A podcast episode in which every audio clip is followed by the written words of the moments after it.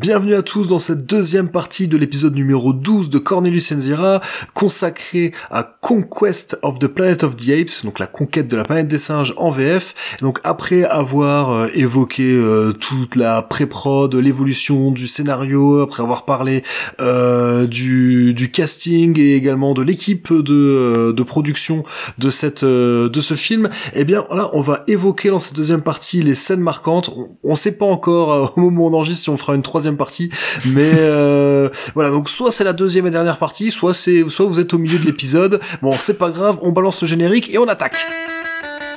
Lousy human bastards! You, above everyone else, should understand. We cannot be free until we have power. Ape management is in the hands of the apes. Many officials are either dead or held hostage. And band of rioting apes are at this very moment marching on the city. It's been established that the ape mob is under the command of a supernormally intelligent chimpanzee who has acquired the power of speech. If we lose this battle, that's the end of the world as we know it. We will have proved ourselves inferior, weak.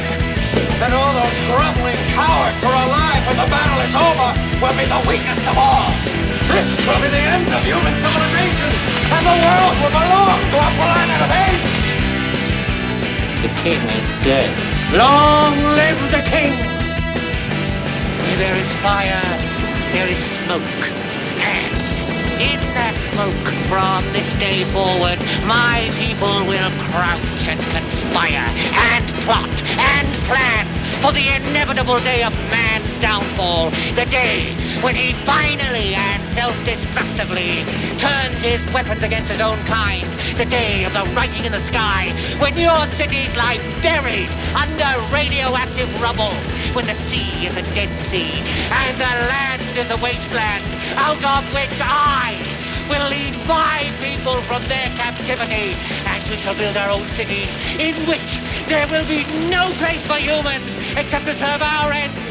And we shall found our own armies, our own religion, our own dynasty, and that day is upon you now!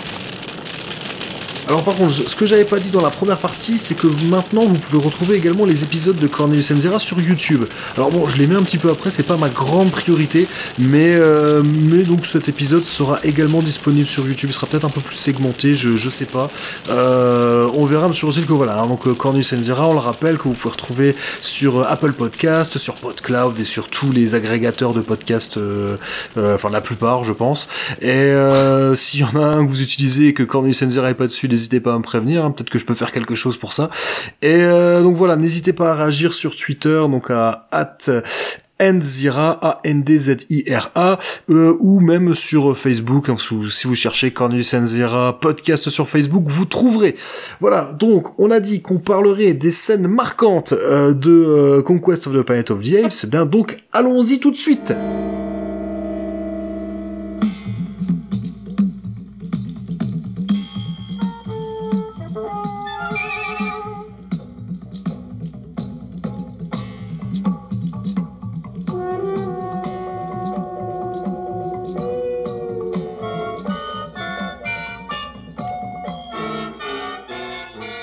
Va commencer euh, par évoquer une scène qui n'apparaît pas euh, dans, le film. Euh, déjà, bah, il n'y a pas de séquence pré-générique. C'est la première fois, ouais. Voilà, donc on rappelle, hein, Planète débuté par le fameux monologue de Charlton Heston dans, dans Liberty One, dans le, dans le vaisseau spatial, son, son monologue très misanthrope. Il y avait le Beneath the Planet of the Apes qui démarrait par des images par la fin de Planet of the Apes. Escape Escape ouais. débutait par l'amérissage d'un donc euh, du vaisseau euh, qui, euh, qui contenait le docteur Milo, le docteur Zira, le docteur Zaius, euh, le docteur Cornelius. voilà. Hein. je suis le docteur Zaius et je suis en compagnie de Master Fred. Et donc ça, là pour la première fois effectivement il n'y a pas de séance, il y a pas de séquence pré-générique, bien qu'elle était prévue. Il y avait quelque chose de prévu. Exactement. La rumeur fait état d'une scène euh, d'intro pendant laquelle un singe qui s'enfuit est abattu. Et donc cette scène, elle est présente dans la novelisation du film, mais aussi dans la version comics qui était sortie chez Marvel. Et on la retrouve également, dans, en fait, si on lit le script originel, elle est dedans. Et donc selon certaines sources, euh, cette scène aurait été bel et bien tournée, mais on ne la retrouve pas euh, dans la version unrated sortie en Blu-ray ou dans aucune scène coupée. visiblement, si elle a été tournée, les bobines ont été, enfin le, le bout de la bobine a été foutu à la poubelle. Il s'est euh, il s'est fait état de cette scène dans Ciné Fantastique. Euh, de, de 1972, Summer 72. Voilà. Ah ok. Bah, bah, voilà. Merci pour cette précision. je t'en prie, je t'en prie, c'est vraiment du bonheur. Et donc euh, chose qu'on peut qu'on peut aussi préciser sur euh, sur justement la bon scène d'ouverture qu'il n'y a pas certes, mais bon après donc on passe sur le générique effectivement. Et sur le générique, euh, c'est assez particulier. Je sais pas si t'as fait attention, mais il y a des aberrations chromatiques sur les bords de l'écran. Ouais, je sais pas si t'as fait gaffe à ça. Et, euh, et donc en fait, je, je pense que c'est dû à deux choses. Il y a la première chose certainement, c'est l'utilisation d'un objectif qui fait un petit peu fish eye. Donc euh, certainement un, objectif très grand angle euh, qui fait que euh, bah, il y a des aberrations chromatiques comme on peut avoir sur les sur les sur l'utilisation d'un fish eye par exemple. Hein, je vais pas vous, vous expliquer ce que c'est. Je crois que tout le monde maintenant voit bien ce que c'est avec l'utilisation des smartphones. et on a donc des, des dédoublements de, de couleurs, un, un, petit effet arc-en-ciel sur le sur le bord. Les lignes des, des vêtements notamment sont pas sont pas très très nettes. La deuxième raison à ça, ça peut être aussi l'utilisation des caméras à reflex, euh, qui contraire, qui est la première utilisation dans la saga euh, Planet of the Apes, euh, contrairement aux autres films qui ont tous été tournés en Panavision. Donc euh, bon, après je sais pas exactement pourquoi ça a été tourné, ça a été tourné avec ce genre de caméra. Je suppose que c'est peut-être pour des coûts de production, je pense, peut-être, hein, parce que euh, faut savoir que par exemple Panavision, euh, les studios payaient des, des patentes à, à, à Panavision euh, pour euh, pour pouvoir utiliser leur système. Donc je, suppose que là, Reflex avait dû peut-être faire quelque chose d'un peu plus bon. C'est moi qui suppose, hein, j'ai pas de source là-dessus. En tout cas, voilà, c'était important de le préciser. Non, non, puis même, je pense qu'il y a aussi, enfin, j'ai l'impression qu'il y a comme un petit problème, pas de pas de perspective, mais ouais, effectivement, les lignes, comme tu dis, comme un fichier. D'ailleurs, il y a un passage du générique générique, enfin de pas du générique, mais ouais, donc euh, le, on va peut-être rappeler hein, donc le générique de début en fait, donc commence par euh, cette annotation North America 1991, euh, donc 1980 Amérique du Nord 1991, et donc c'est des scènes où l'on voit des singes qui sont encadrés par des humains. Alors la démarche des singes reprend celle adoptée hein, par les acteurs incarnant les singes dans, dans les trois films précédents, mais cette fois-ci de façon exagérée. Je sais pas si ça t'a frappé. Hein. oui. Hmm. voilà, alors probablement pour faire comprendre que les singes sont à un stade d'évolution intermédiaire entre les, singes habituels et les singes tels qu'ils sont dans dans Planète, soit 2000 hmm. ans plus tard.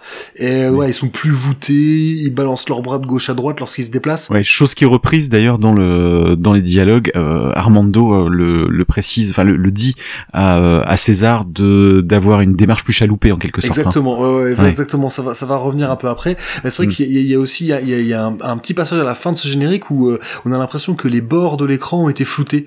Euh, je sais pas si ça t'a. Oui, oui, ça, ça m'a choqué quand je l'ai revu. Je l'ai revu cet après-midi et j'ai noté ça. Je sais pas si c'était pour créer un effet ou si c'est pour euh, pour euh, un cache-misère.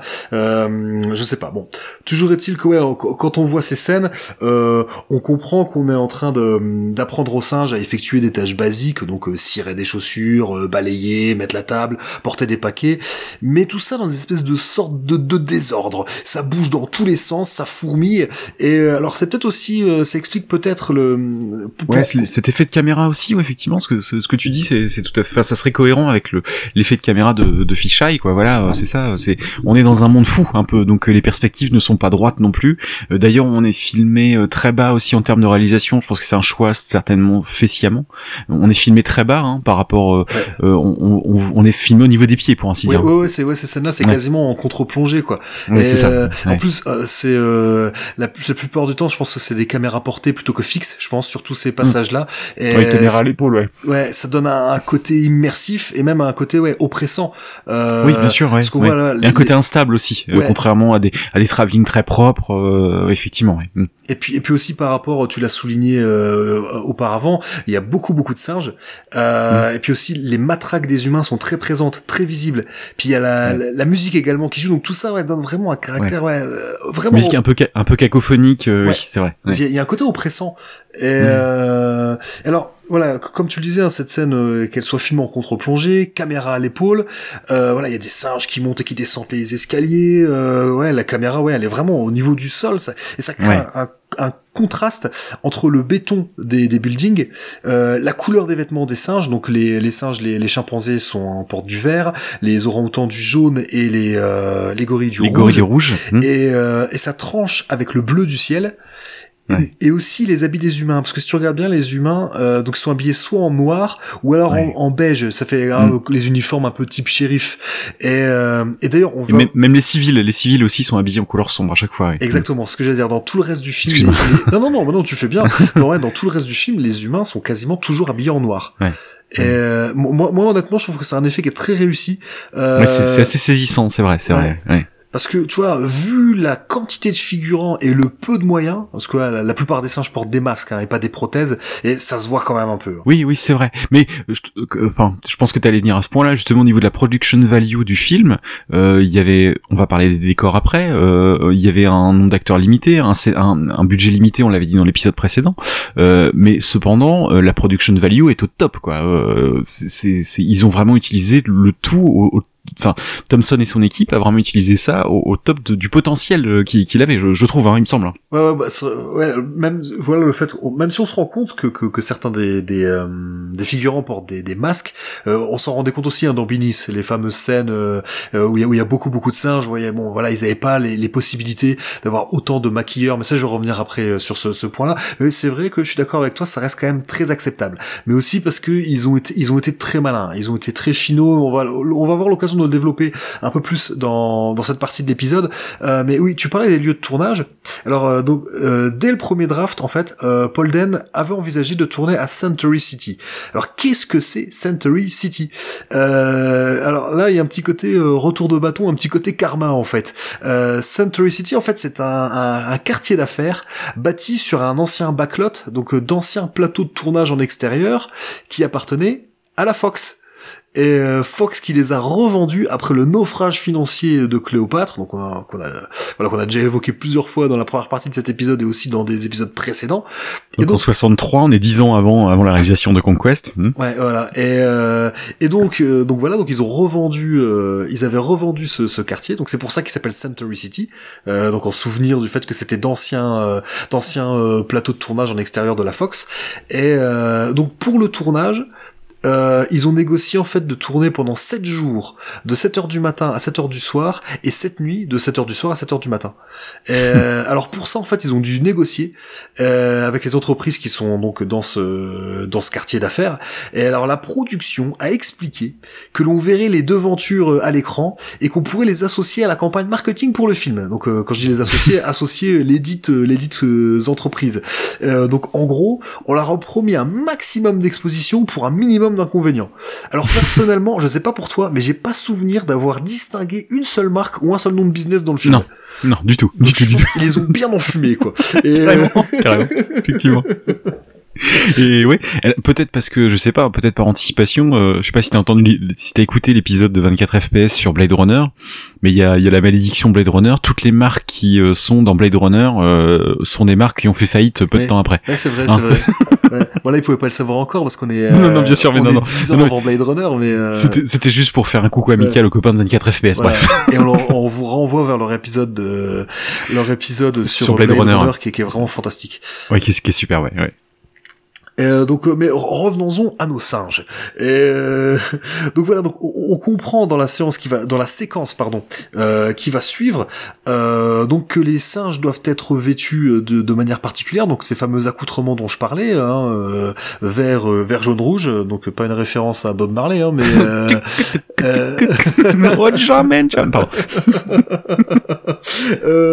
mais plus oui parce que donc le vert c'est déjà la, la, la couleur des habits des, des chimpanzés dans, dans les euh, dans les précédents films.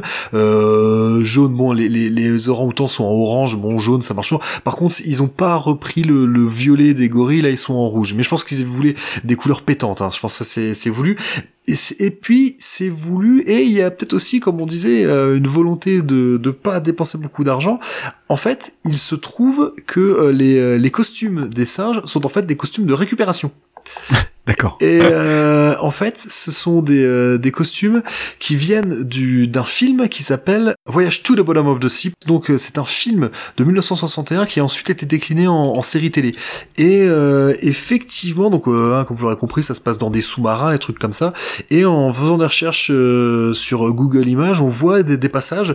donc quand ils sont dans leur sous-marin, ils ont ils portent ces espèces de, ça ressemble un peu à des cotes comme des bleus de travail un peu, mais mais de couleur euh, rouge, euh, jaune ou ou, or- ou, ou Ouvert, ouais. ou vert, voilà, j'ai eu du mal. Et euh, donc en fait, ça explique bon voilà, ça tombait bien le vert pour les chimpanzés, bon je- le jaune pour les orang-outans, ça ressemble au orange des premiers, puis bon bah rouge pour les gorilles. Mm. Et euh, donc euh, du coup encore une fois, ça leur a, du coup ça a pas dû leur coûter un rond quoi, ou, alors très peu, c'est c'est de la récup. euh, mais donc toujours est-il que ouais, dans la scène qui va suivre, donc on va voir euh, Armando et César qui arrivent en qui arrivent en hélicoptère euh, dans cette euh, dans cette ville. D'ailleurs, moi, ça me fait toujours penser euh, au début de, de Zombie de, de Georges Romero, ah oui, oui, euh, effectivement. qui, Ouais. qui sera tourné après. Mais euh, mais donc ouais, il va y avoir euh, une, des- y a, là il y a beaucoup de dialogues qui servent d'exposition et euh, les euh, les policiers qui accueillent, euh, enfin accueillent façon de parler, hein, qui euh, Oui, qui contrôlent César, plutôt, ouais. voilà, qui contrôlent, le terme est plus plus adéquat. Plus adéquat, ouais. Et donc il, ouais, il demande à Armando, euh, vu que César porte un, un blouson de cuir, et il leur demande, euh, il lui demande est-ce qu'il a le droit d'être vêtu comme ça? Donc c'est là qu'il il leur explique euh, que c'est un animal de, de, de cirque. Donc là on a les, finalement, euh, on en parlait avant dans, dans la première partie de, de l'épisode, euh, que le- initialement ils avaient imaginé qu'on voit un peu l'enfance de, de César. Bon bah là c'est résumé en en une phrase quoi voilà c'est un animal de cirque Mm. mais en même temps voilà je trouve que tous ces Ça passe bien. Hein. Exactement, ouais. Je sais pas si t'es d'accord. Enfin, je pense que t'es d'accord avec moi. Oui, oui, non, mais ça Euh, passe super tous bien. ces hein, dialogues d'exposition, la plupart passent vraiment, vraiment super bien. Parce que ce qui, ce qui, ce qui va se passer, en fait, donc ouais, en quelques phrases, Armando explique à César qu'il doit cacher le fait qu'il parle, parce que l'on comprendrait, on comprendrait qu'il est le fils de Cornelius et Zira, qui sont venus du Mhm. futur. Hein, euh, Donc voilà, là, il réexplique un peu aux quelques spectateurs qui auraient pas capté ou qui seraient pas au courant ou Pour qui les se deux du fond qui suivent pas, toujours les mêmes. Hein. voilà, ou qui se rappelleraient plus. Voilà, donc il réexplique un peu vite fait. Bon alors écoute-moi César, il ne peut y avoir qu'un seul chimpanzé qui parle sur Terre. C'est le fils de deux autres singes qui parlaient, Cornelius et Zira, qui sont arrivés du futur il y a plusieurs années et qui ont été brutalement assassinés par les hommes de peur qu'un jour les singes puissent dominer la race humaine. Ah Oui, mais en dehors de toi, euh, personne ne sait que j'existe. personne ne doit jamais l'apprendre, parce que les hommes ont toujours eu peur de ça. La moindre preuve de ton existence sera immédiatement considérée comme une menace pour l'humanité. Mais tu... Eh bien, Et donc Armando explique également de nouveau comment les animaux de compagnie sont morts huit ans plus tôt, Euh, plus ou moins en reprenant les mêmes éléments donnés par euh, par Cornelius et Zira dans Escape. Hmm. Donc, donc, ce qu'il ajoute en fait donc c'est que le virus a été rapporté par un astronaute. Euh, donc ça c'était ça c'est un, un reste du du premier du premier draft. Tu m'avais dit qu'il traitait les singes comme des animaux domestiques. c'est vrai. Au début, oui. Maintenant, il les traite comme des esclaves. Ces deux races sont éteintes. En moins de trois mois, il y a huit ans, il n'y a plus eu un seul chien ni un seul chat au monde. Ils sont tous morts. Ce qui les a tués est une espèce de virus mystérieux, probablement apporté de l'espace par l'un de nos astronautes. Et ce virus n'a pas touché les humains? Non, non, nous étions immunisés. Et c'est comme ça que nous avons découvert que nous étions simiens. De la même race que toi. Et c'est comme ça que tout a commencé. Les humains ont voulu d'autres animaux domestiques pour remplacer ceux qu'ils avaient perdus. Et ils se sont peu à peu rendus compte que les singes apprenaient très vite ce qu'on leur enseignait, qu'ils pouvaient rendre des services. Et ils employèrent de plus en plus les singes des travaux de toutes sortes. C'est monstrueux.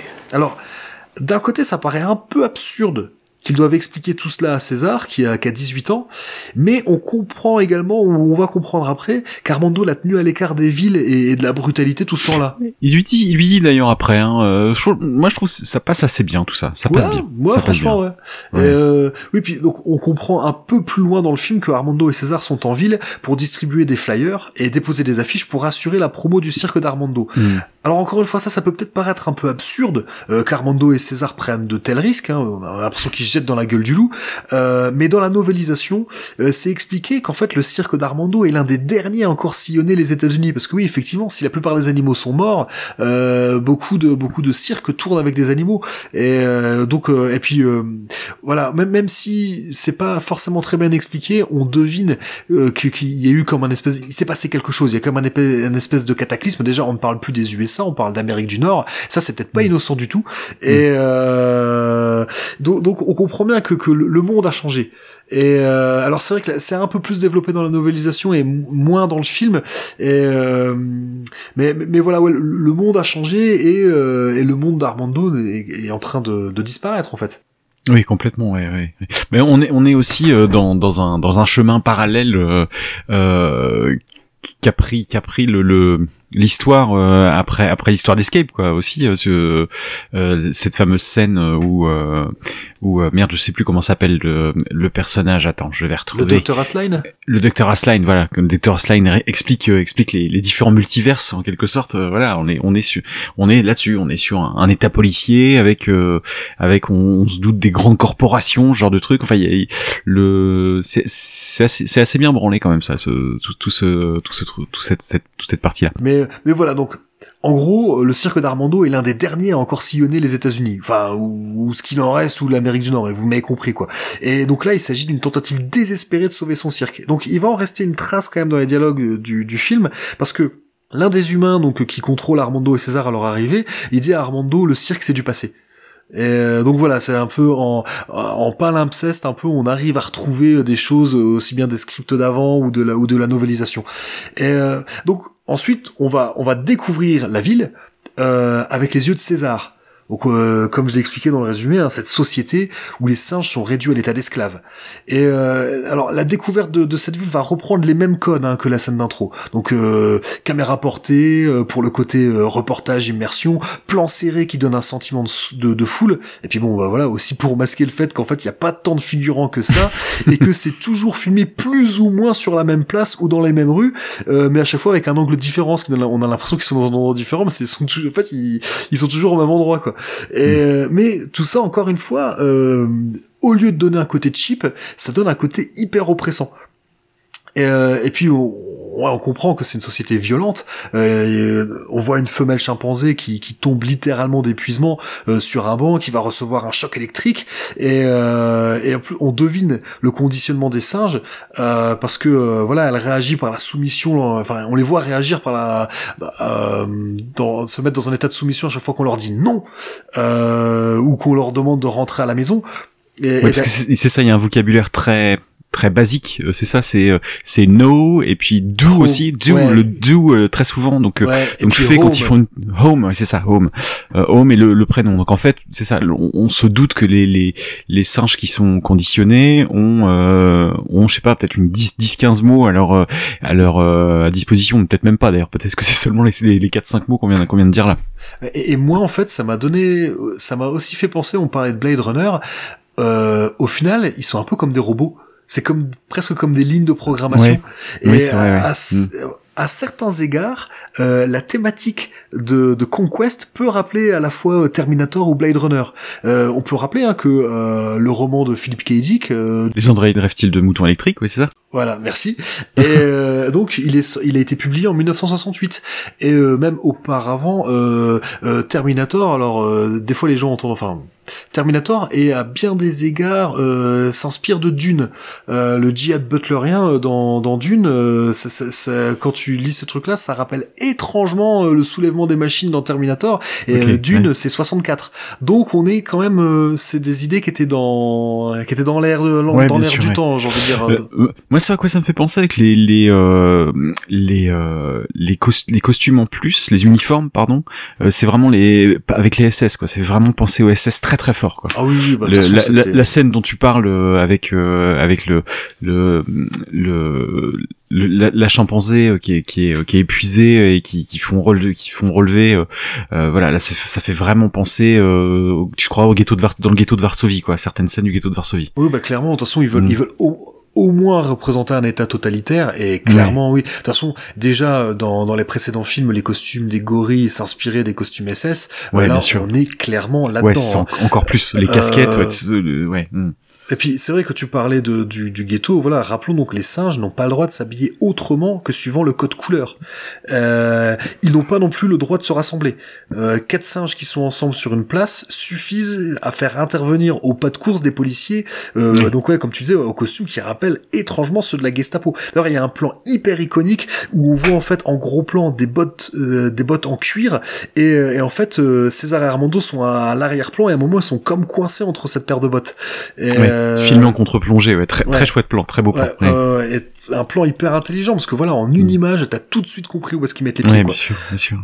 Et après ouais je sais le fait un moment ouais, qu'on entende euh, euh, les comment les espèces de euh, De haut-parleurs. oui voilà Mm. qui disent euh, quatre singes euh, euh, sont rassemblés que là les gars ils courent pour aller disperser ça m'a aussi rappelé euh, quelque part les, les débuts de la syndicalisation au 19e siècle lorsque les ouvriers avaient pas le droit de se rassembler Oui, Euh, oui. Mm. donc voilà c'est c'est des trucs c'est hyper intelligent je trouve en voilà en très peu de choses euh, le spectateur a tout de suite compris où est-ce qu'il a mis les pieds Oui. hmm. Mais, euh, de toute façon, dans, les scènes qu'on a décrites là, il y a quand même une efficacité qui est assez redoutable. Euh, on parlait de production value, on parlait effectivement de, de- des cadrages euh, tout à l'heure. Euh, c'est vraiment hyper efficace la réalisation de Thompson et euh, c'est un modèle du genre vraiment. Bon, puis après, il va y avoir ce fameux dialogue donc où euh, euh, Armando et César sont au pied de la de la statue euh, avec un chien et un chat, et donc Mm. euh, là, euh, Armando lui explique euh, vraiment comment ce qui est arrivé aux animaux de compagnie et comment comment les singes sont devenus euh, ce qu'ils sont désormais.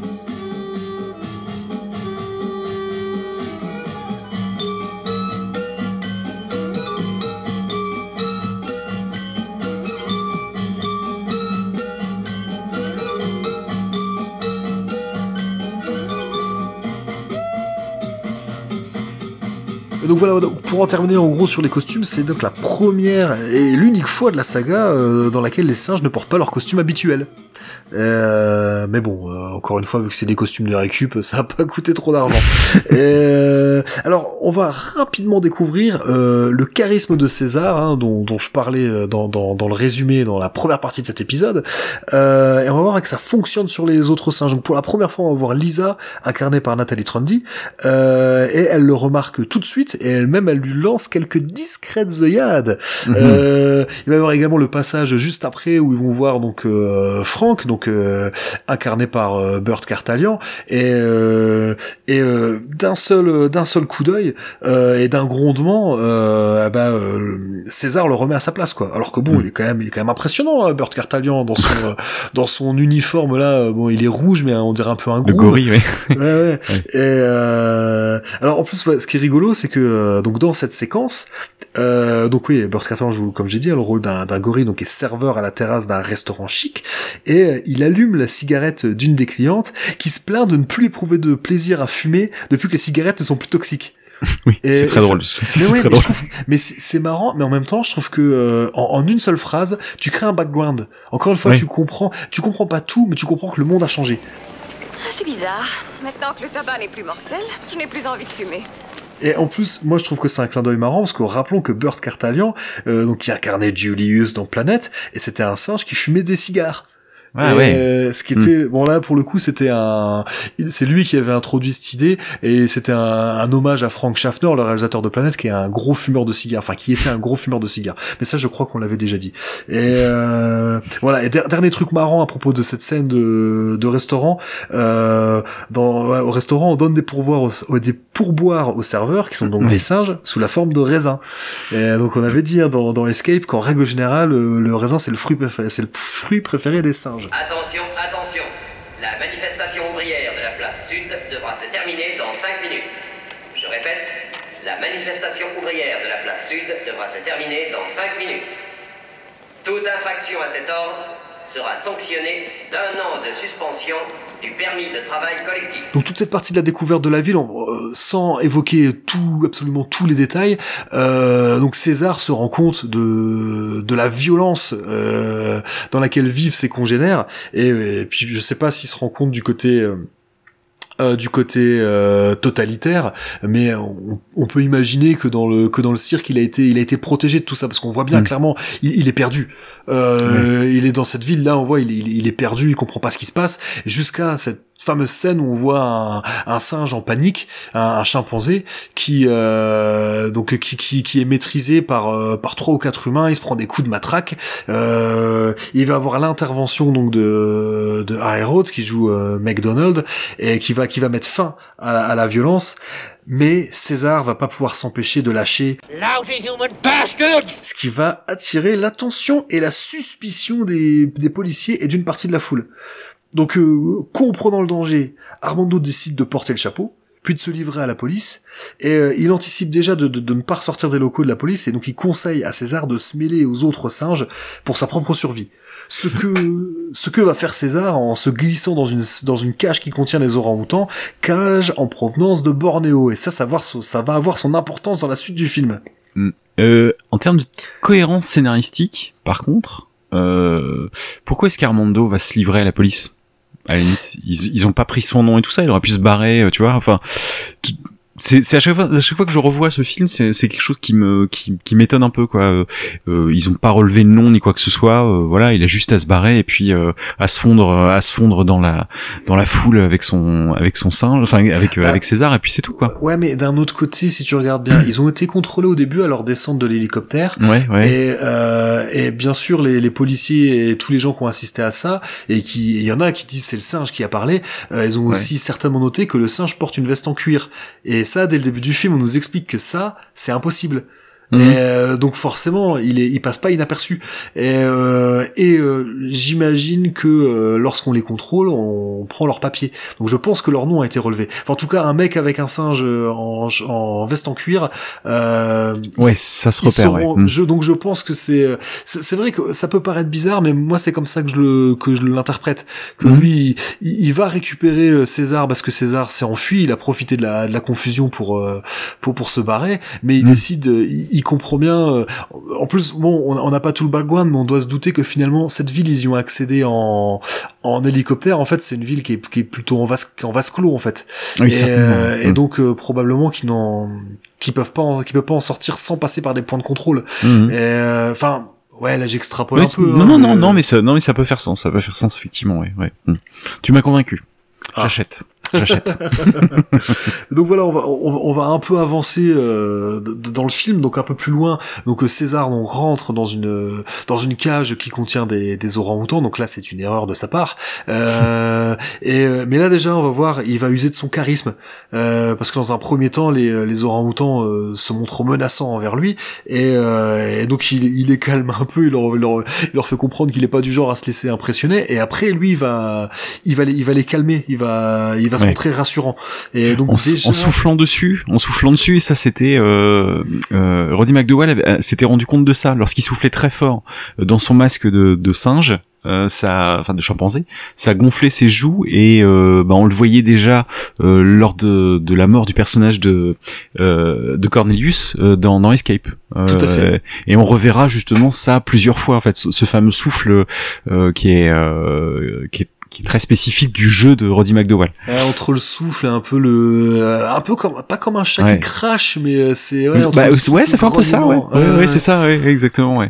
Et c'est et ça fait que d'ailleurs euh, quand, quand tu regardes les interviews dans dans le Blu-ray, euh, tous les tous les intervenants disent que effectivement Roddy McDowell était arrivé à une certaine maîtrise de son masque et réussissait euh, était était parmi les, les- les acteurs qui portaient le masque justement était parmi ceux qui avaient le, le plus de euh, euh, qui avaient exploité le mieux justement le, le euh, tout ça et, et pour- pouvoir justement avoir un jeu très expressif. Ouais, Hein, bon, tu- tu- après, lui, lui, il a pas, il a pas un masque, il a des prothèses quand même. Il est, euh... Oui, oui, ah, oui, ouais, certes, Non, non, mais certes, ouais. je- mais, je mais ce- mots, mais, ouais, ceci étant, ceci étant, t'es d'accord avec moi, les mouvements de la Ah bouche, oui, tu les oui, vois pas. mais- Euh, il a quand même aussi une façon très particulière d'avancer justement son son front, euh, tu sais, en avant euh, pour pour jouer l'étonnement ou bien euh, ouais, pour, ou, la- euh, ou bouger la mandibule. Ouais, ouais, non, Voilà, exactement, ouais. C'est vrai qu'il est, non, non. un jeu très expressif, vraiment très expressif. Et pour moi, je pense que c'est dans Conquest qu'il exploite le mieux son maquillage. Mm. C'est, euh, c'est impressionnant.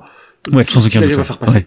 Ouais. Et on, et on reparlera d'une autre scène où il est, euh, il arrive à être très émouvant en plus. Ah ouais, il arrive à être bouleversant, tout à fait. ouais, ouais, ouais, c'est c'est vrai. Euh, mais, mais, mais voilà, donc euh, de voir euh, César interagir avec des autres singes, à chaque fois, ça va être un peu toujours la même chose. Euh, Mm. Dans un premier temps, voilà, c'est le petit nouveau et il leur fait comprendre qu'il est pas du genre à se prendre des claques derrière la tête. Et, Ouais. euh, et une fois qu'il les a, euh, qu'il leur a fait comprendre que c'était lui le mal alpha, parce que c'est un peu ça, quoi. Et euh, là, après, il se montre, il se montre rassurant et, euh, et Ouais. bah, on- on- tout ça, on va, on va le revoir. Mais donc. Euh, pendant ce temps-là, justement, euh, il il y, y a une scène dans laquelle on va, on va apprendre de la bouche du gouverneur, euh, qui interroge euh, Armando, qu'il y a une montée des actes de, désobé- de désobéissance de la part des singes. Donc là, on garde un peu le côté euh, euh, avec Aldo euh, qui était prévu dans le dans le premier script, et, euh, qui, qui devait. euh, c'est pas César en fait qui est qui est l'instigateur de la révolte. Finalement, César euh, profite d'un d'un changement. Il profite du fait que les singes sont déjà en train d'évoluer euh, et sont presque prêts à, se rebeller. Euh, je- donc voilà, il y a ce passage. Euh, donc où il est révélé qu'un singe a été abattu la veille au soir après avoir frappé son maître. Donc Mm. ça c'est voilà comme on disait il reste en palimpseste des, des traces euh, de scènes coupées ou euh, de choses qu'on peut retrouver dans la novelisation, dans les comics ou dans les premiers drafts. Et euh, voilà donc là c'est clairement une référence à la scène d'intro qui était euh, qui a été euh, dilitée. Et, euh, et toujours dans ce passage-là, donc le euh, MacDonald, euh, le conseiller de, du gouverneur Break, euh, donc qui est afro-américain, euh, le reprend en précisant que le singe n'a fait que répondre au coup de son maître. Donc là, vraiment, on est, on est exactement dans ce qui était prévu, quoi. Aldo qui, qui se laisse pas faire après, Oui, après ouais, avoir été fouetté. Monsieur Armando, vous semblez ne pas vous rendre compte de la gravité de notre problème. Voyons, votre cirque doit surtout se produire en province, n'est-ce pas? C'est exact. Alors vous ne devez pas être au courant de la vague sans cesse croissante de désobéissance, parfois même de provocation dont font preuve les singes employés dans nos villes. Monsieur le gouverneur, notre enquête nous a révélé que la plupart des cas signalés n'étaient en fait que des délits mineurs. Le singe qui a été abattu en essayant de s'échapper de la ville la nuit dernière. Vous appelez ça aussi un délit mineur, monsieur MacDonald? Bien sûr que non, monsieur. Ce chimpanzé a attaqué son propre maître. Mais après avoir certainement subi de sévères provocations, tout le corps du chimpanzé était couvert de contusions et de nombreux hématomes occasionnés par des coups violents. Qu'il avait amplement mérité, j'en suis sûr. Et Dieu sait combien il y en a encore dans son cas. Tous brûlant de haine et de rancune. Attendant la venue d'un singe avec assez d'intelligence, avec assez de volonté pour être leur chef.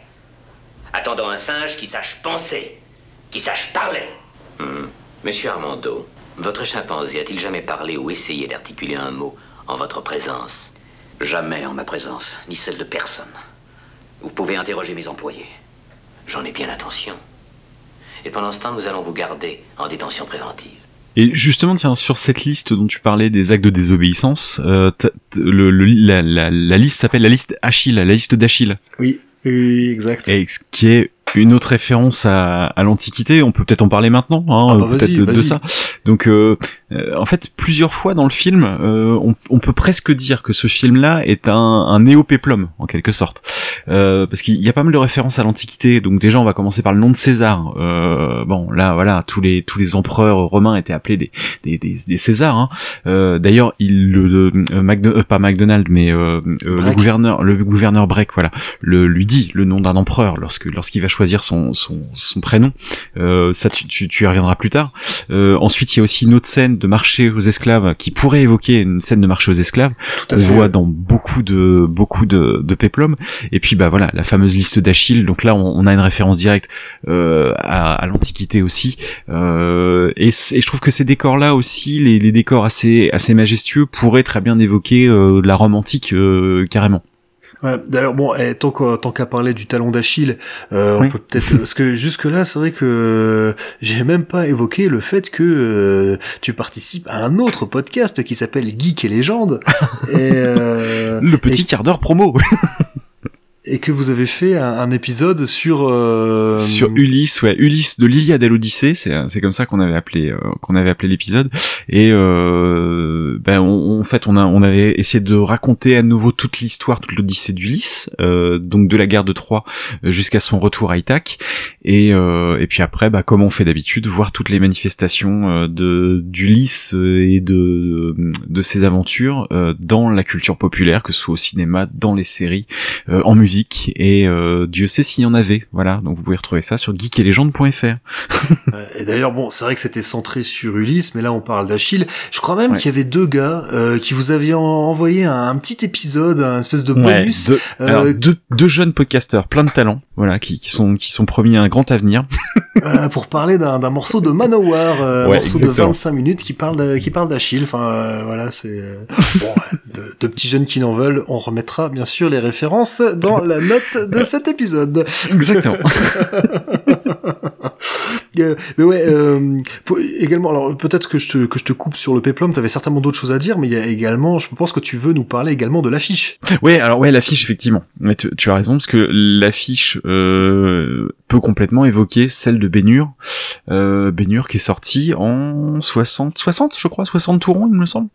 Et Bénur d'ailleurs avec un mec, je crois, il y a pas un certain Charlton Heston dans Bénur. Il y a un, il y a Chuck, il y a Chuck. Euh...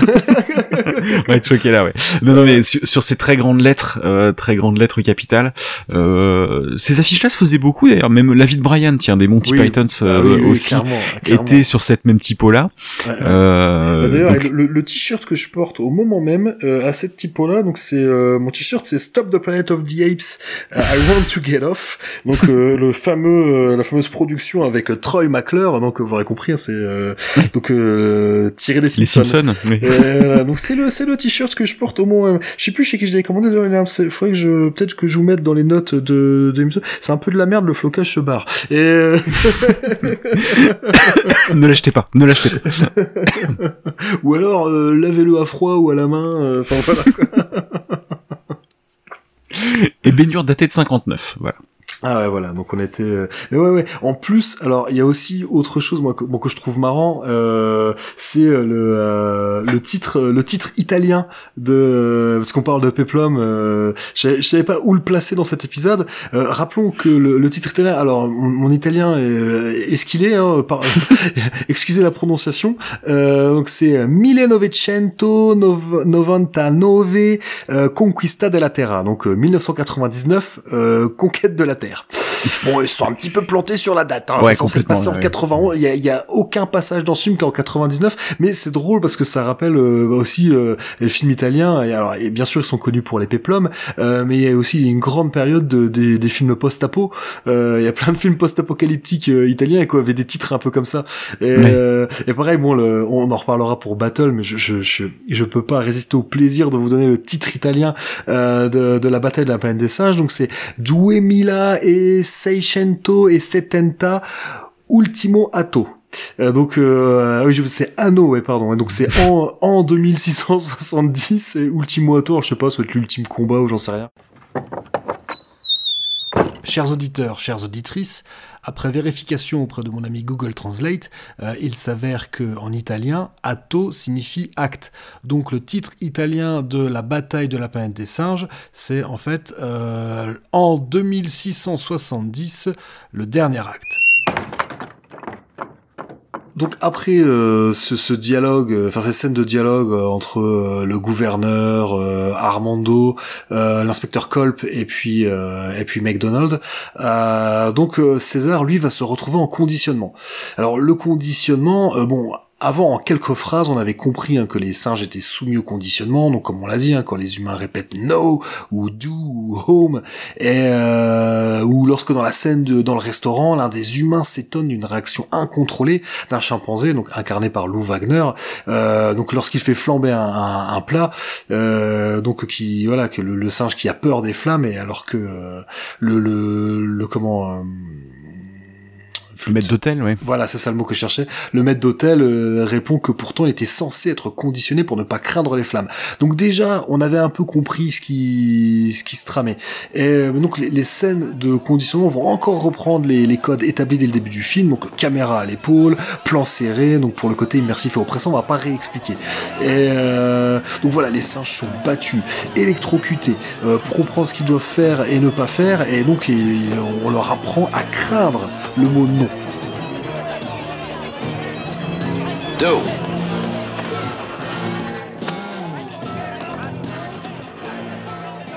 Je trouve là, on parlait de, de la qualité d'acting euh, de, de Roddy McDowell. Je trouve qu'il arrive parfaitement à faire passer la stupéfaction, la terreur et l'horreur euh, que qu'éprouve à ce moment-là le, le personnage de César.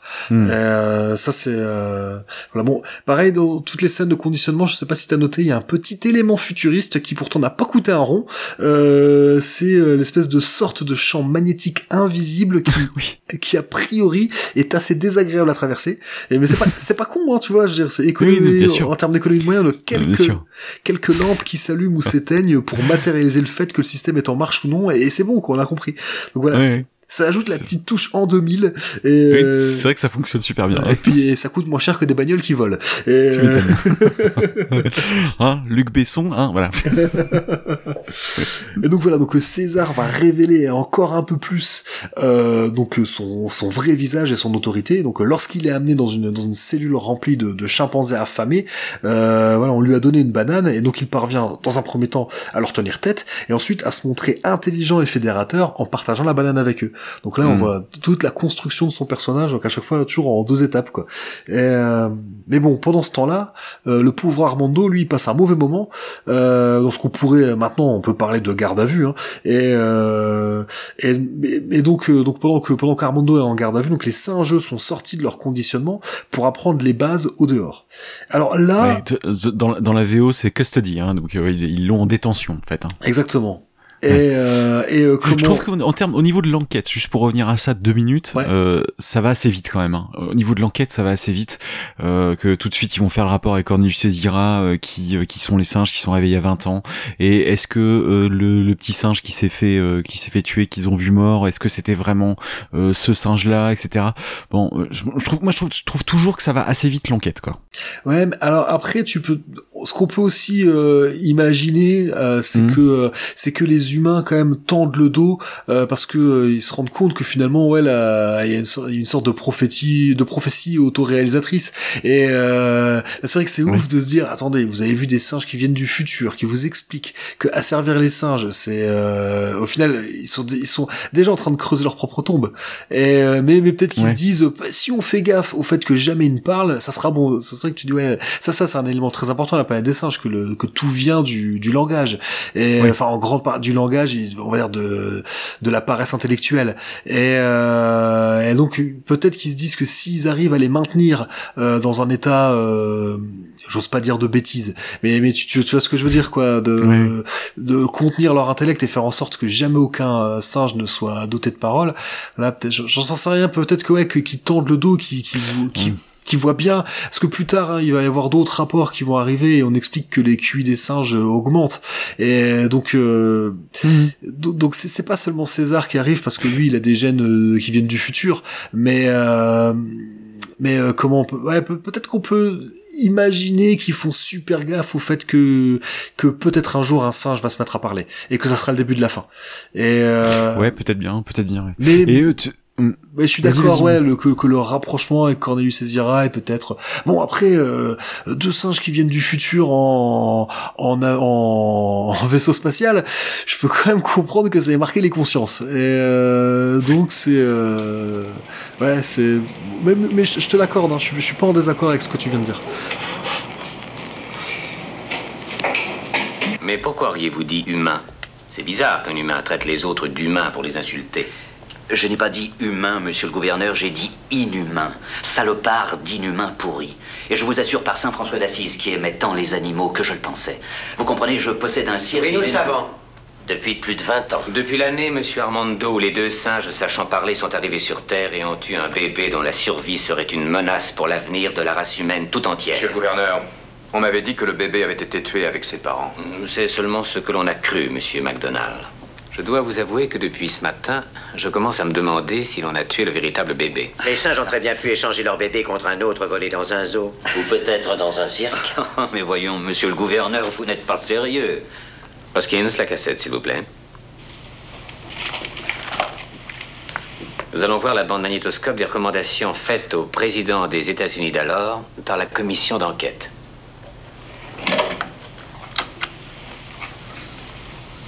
Nous croyons donc en effet que les deux singes parlants, le mâle Cornelius et la femelle Zira, sont vraiment arrivés du futur. Nous pensons sincèrement que leur témoignage est vrai et que dans quelques 2000 ans, leurs descendants auront entièrement fait disparaître la race humaine de la surface de la Terre. Et comme nous savons que la femelle est présentement enceinte d'un enfant, la Commission donne les recommandations suivantes. Toutes les précautions doivent être prises pour que la naissance de cet enfant n'ait pas lieu. Et d'autre part, le mâle, ainsi que la femelle, doivent être rendus incapables de procréer ou de porter un autre enfant.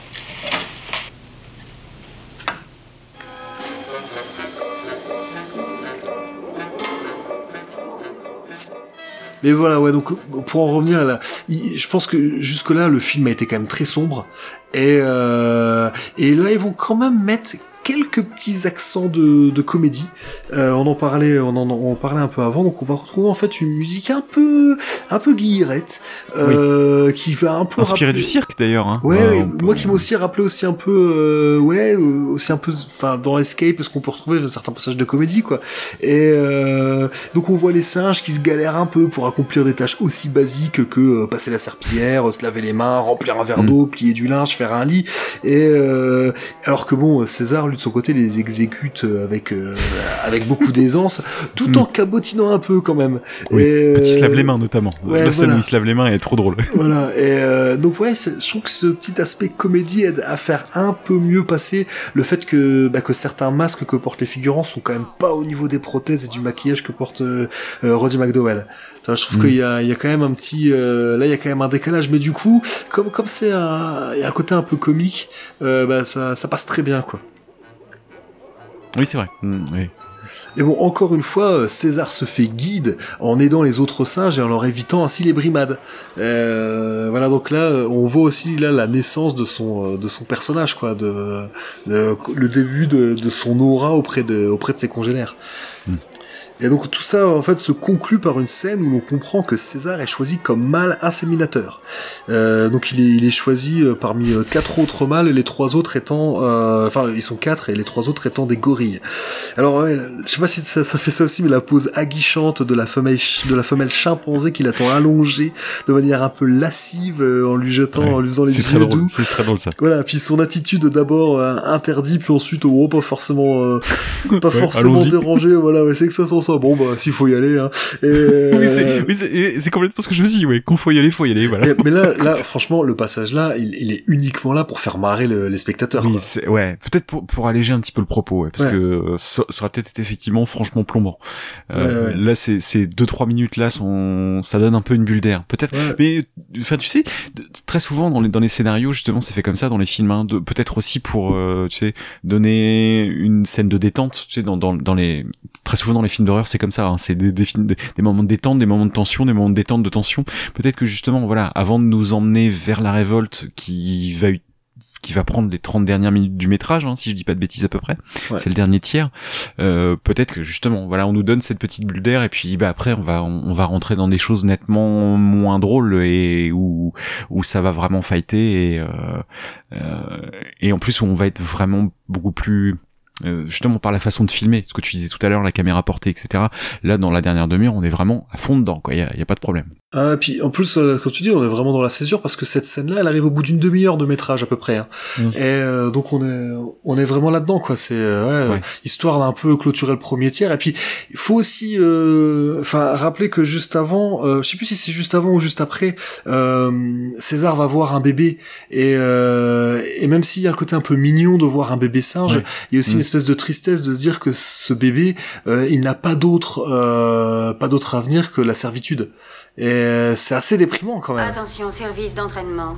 Quatre femelles viennent d'arriver pour l'insémination. Trois gorilles et une chimpanzé. Veuillez sélectionner sélectionner quatre mâles supérieurs, trois gorilles et un chimpanzé, et les conduire immédiatement à l'annexe de reproduction.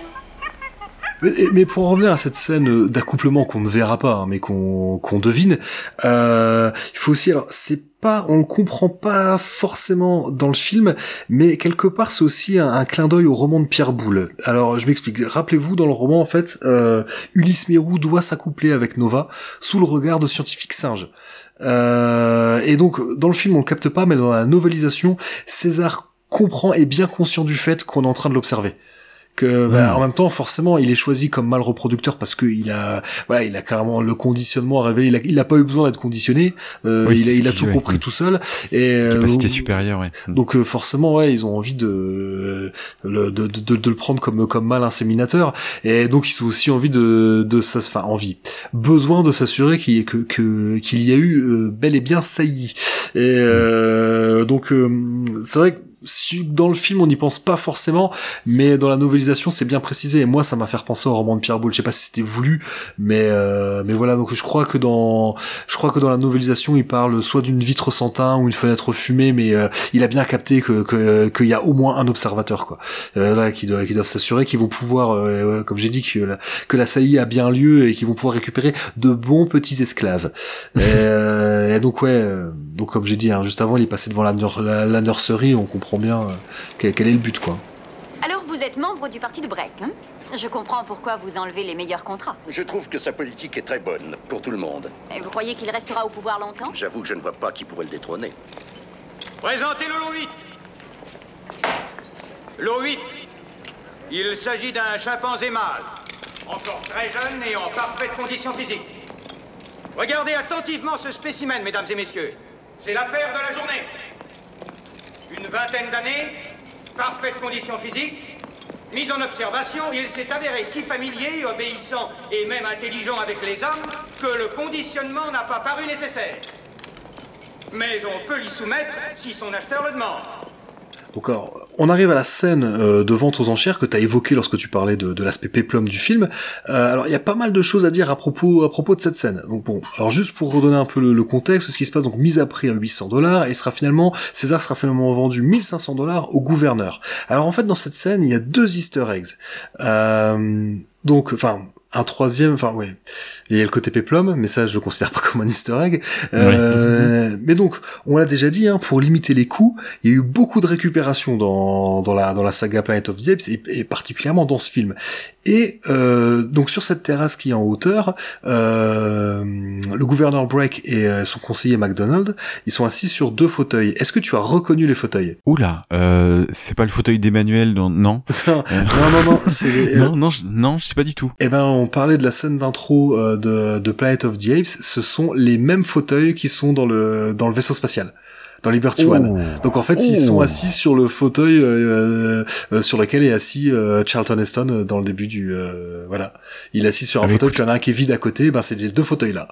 Et, Ah ouais, euh, je regarderai à nouveau la scène pour... euh, D'accord, excellent. voilà. Et le deuxième Easter egg est encore une fois une référence à Liberty One. Si, si, si t'as bien fait gaffe, le commissaire, le commissaire priseur, il termine comme il se doit la vente aux enchères, donc par le traditionnel. Going, going, Donc euh, l'équivalent en français de une fois, deux fois, adjugé, vendu. J'ai vendu, ouais. Mais cette phrase, elle est utilisée aussi au tout début de Planète. Lorsque, lorsque le, tu sais donc euh, rappelons hein, dans dans euh, dans Planet of the Apes, au tout début, le, le vaisseau spatial s'abîme dans une mer intérieure et, euh, et donc les astronautes quittent en catastrophe le, le vaisseau et sont sur un petit euh, un petit bateau pneumatique et le personnage de Landon regarde euh, Liberty One qui s'enfonce inexorablement dans les flots jusqu'à disparaître et donc il, lui il, il dit la même chose. Going. Going. Gone. qui en VF qui a été traduit par s'enfonce, s'enfonce, c'est fini. Et euh, mais donc euh, si tu mets les deux bout à bout, c'est c'est rigolo quoi. Ouais, ok, et- d'accord, et- et- d'accord. Je, je ne veux pas croire une seule seconde que ce soit euh, innocent quoi. Oui, c'est pas euh, fortuit, ouais, ouais, d'accord, ouais, Enfin, forcément. je pense, j'ai- rien vu qui l'indique, mais je trouve ça tellement gros, surtout que tu vois en plus qui est la- cette scène-là où il y a les fauteuils de Liberty One qui fassent ce truc-là. Bon, c'est vrai que c'est c'est une vente aux enchères, hein, c'est normal que qu'une vente se conclue par euh, par par ça quoi. Mais euh, mais j'ai trouvé ça euh, ouais, c'est- enfin moi ça m'a ça m'a frappé. Quoi. Voilà le graphique le plus récent des infractions commises par les singes testés depuis 15 jours. La courbe monte de 2 degrés par semaine. Ah, allez montrer ça à Monsieur McDonald. Il croit que je me fais du cinéma. C'est sur mes informations qu'on a fait ce graphique que vous avez mal interprété. En réalité, leur rendement de travail a augmenté dans la même proportion, ce que le gouverneur devrait juger plutôt positif. Bon, laissez-nous. Nous verrons ça plus tard. Donc la suite logique, vu que César a été acheté par le gouverneur, c'est qu'il arrive dans, dans, dans ses bureaux. Donc on va comprendre beaucoup de choses en très peu de temps. Euh, donc déjà, le gouverneur reçoit un rapport qui établit que le QI des singes a augmenté de 3,75 points. Euh, donc ça, j'en ai parlé un peu avant. Et donc euh, McDonald précise que la rentabilité au travail des singes a augmenté d'autant.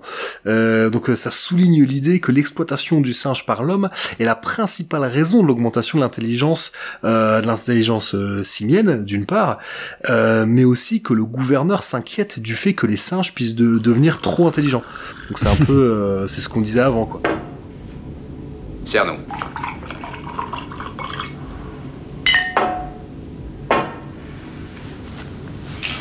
Oh Non, non, non, non, non, non, non, non. Essuie, essuie.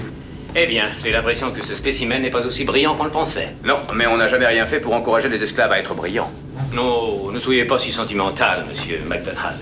Nous avons tous été esclaves à un moment donné ou à un autre de l'histoire du monde. Et, et je trouve que ouais, ce, ce passage donne déjà des éléments qui servent le côté euh, origin story de, de Conquest. Et euh, puis bien évidemment, oui, c'est de l'exposition, quoi. Ça nous permet de d'en savoir un peu plus, quoi, de, de comprendre que euh, qu'il y a vraiment des changements qui sont en train de s'opérer. Alors, pour donner un peu le change quand même, euh, César va faire exprès d'être maladroit. hein. Il va se tenir exagérément voûté, fait des petits gémissements en- comme euh, comme pour euh, évoquer la soumission.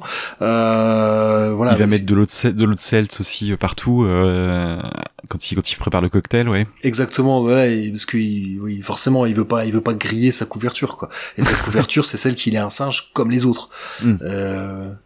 Donc le, gouverneur le laisse cho- choisir son nom, hein, comme tu l'as dit, donc en choisissant un au hasard dans ce qui semble être euh, un dictionnaire des noms propres.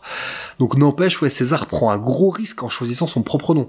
Euh, il a aucune assurance. Là, moi, pour le coup, là, pour moi, c'est une petite, euh, peut-être une petite faille scénaristique. Je sais pas ce que ce que tu vas en penser. Alors ouais, alors justement, est-ce qu'il n'est pas connu lui des services de euh, non sous le nom de Milo? Non. Ah Ouais. oui non non non non non non non non non c'est pas possible. Non, Non, t'as mais- raison. Non non donc t'as raison. Non non. Mais moi, ce que je me dis, c'est que non, en plus, euh, bon, il, il sait pas ce qui est arrivé à Armando, mais il sait quand même qu'Armando avait l'intention de se livrer à la police, Mhm. et, euh, et il sait pas ce qu'Armando leur a dit.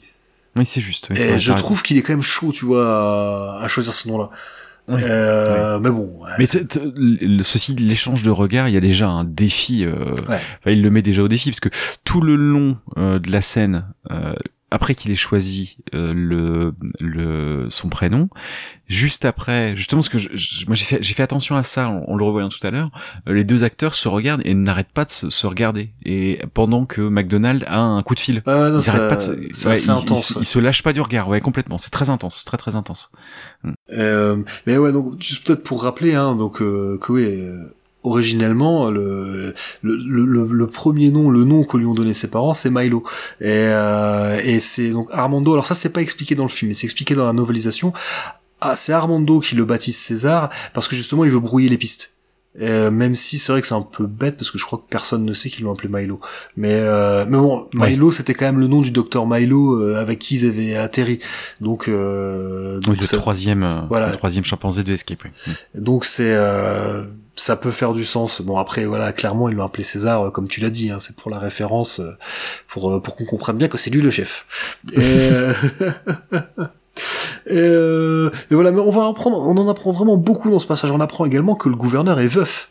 Alors on sait pas comment sa femme est morte, mais on apprend qu'il est veuf. Euh, les humains parlent entre eux du reconditionnement, donc on comprend vraiment que c'est quelque chose d'horrible. On comprend également que McDonald est contre pour des raisons de conviction, de sensibilité selon Oui. le gouverneur. C'est le seul personnage qui est à peu près éthique, euh, qui, enfin qui a une éthique euh, de parmi parmi les humains qu'on voit. Ouais, ouais, ouais. Après peut-être qu'on on va y revenir un peu. Moi, j'ai réfléchi aussi à ça, mais je pense que Mhm. on va en reparler un peu après. Mais euh, mais c'est vrai que ouais, comme tu, le gouverneur en fait lui il considère tout ça d'un point de vue bureaucratique. Et, Mhm. euh, donc euh, parce que au final. McDonald, lui, euh, veut pas envoyer trop de singes euh, au reconditionnement parce que voilà, on- même si on n'a pas encore vu ce que c'était, on comprend que euh, déjà on a vu ce que c'était le conditionnement, donc le reconditionnement, on se doute bien qu'il que c'est la c'est encore plus violent, ouais. Ouais, voilà. Et euh, donc ouais, McDonald lui il veut pas parce qu'il veut pas qu'on fasse souffrir les singes inutilement. Le gouverneur lui dit juste bon, ça fait chier envoyer trop de singes au reconditionnement, euh, ça surcharge les services qui sont déjà euh, qui sont déjà bien occupés quoi. Et, Ouais. donc- mais ce qui nous permet aussi de comprendre que le, le nombre de singes désobéissants doit être plutôt nombreux euh, pour que pour que les services de reconditionnement soient surchargés.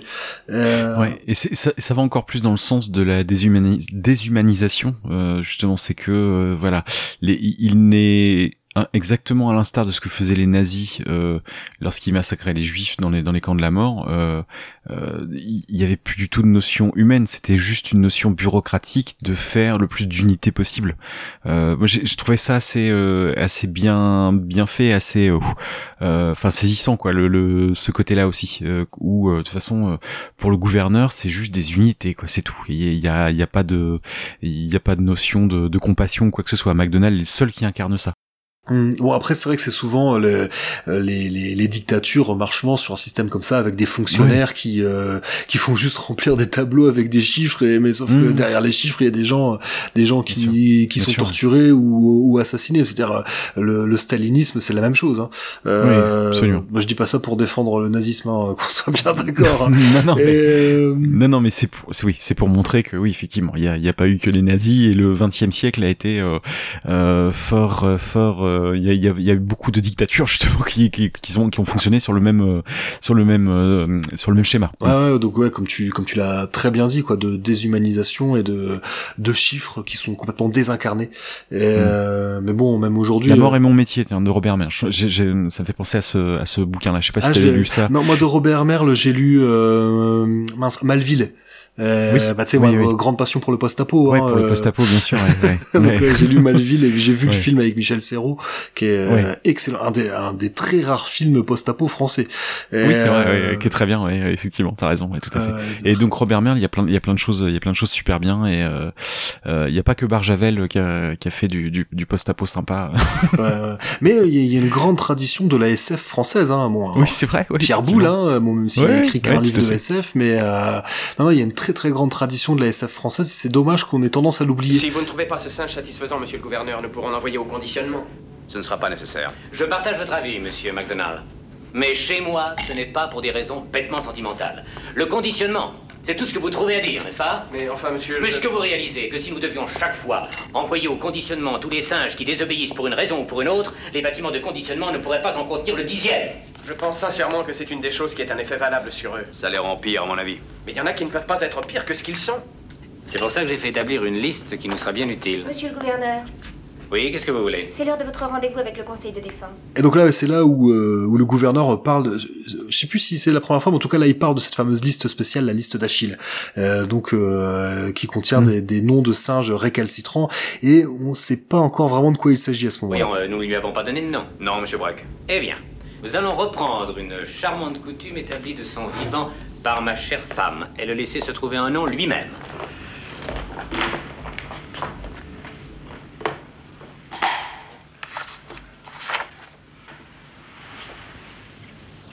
César. Un roi. Mais bon, toujours est-il que le gouverneur décide que César ne fera pas un bon serveur et qu'il vaut mieux l'emmener au poste de commande. Une sacrée connerie quand même. bon. c'est effectivement encore pire. Encore pire. Donc ouais, César va effectuer le trajet euh, des, des bureaux euh, du gouverneur vers le poste de commande, donc euh, en compagnie de, je crois que c'est McDonald hein, qui l'accompagne.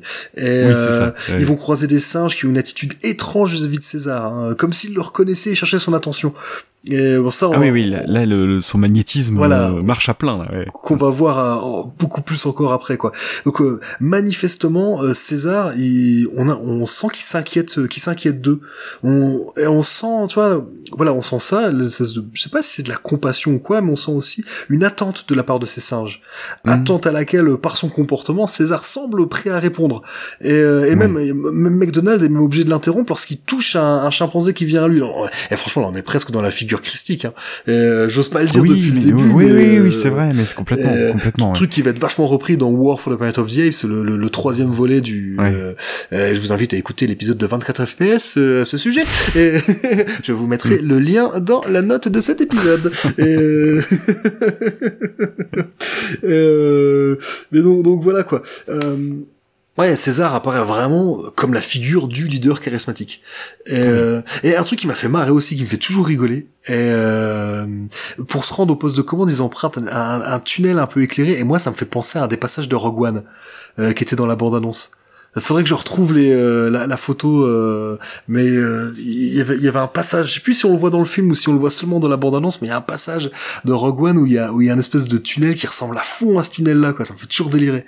Euh, alors Rogue One, je vais te dire très honnêtement, je dois le dire, je dois le voir avec mon fils, je l'ai toujours pas vu.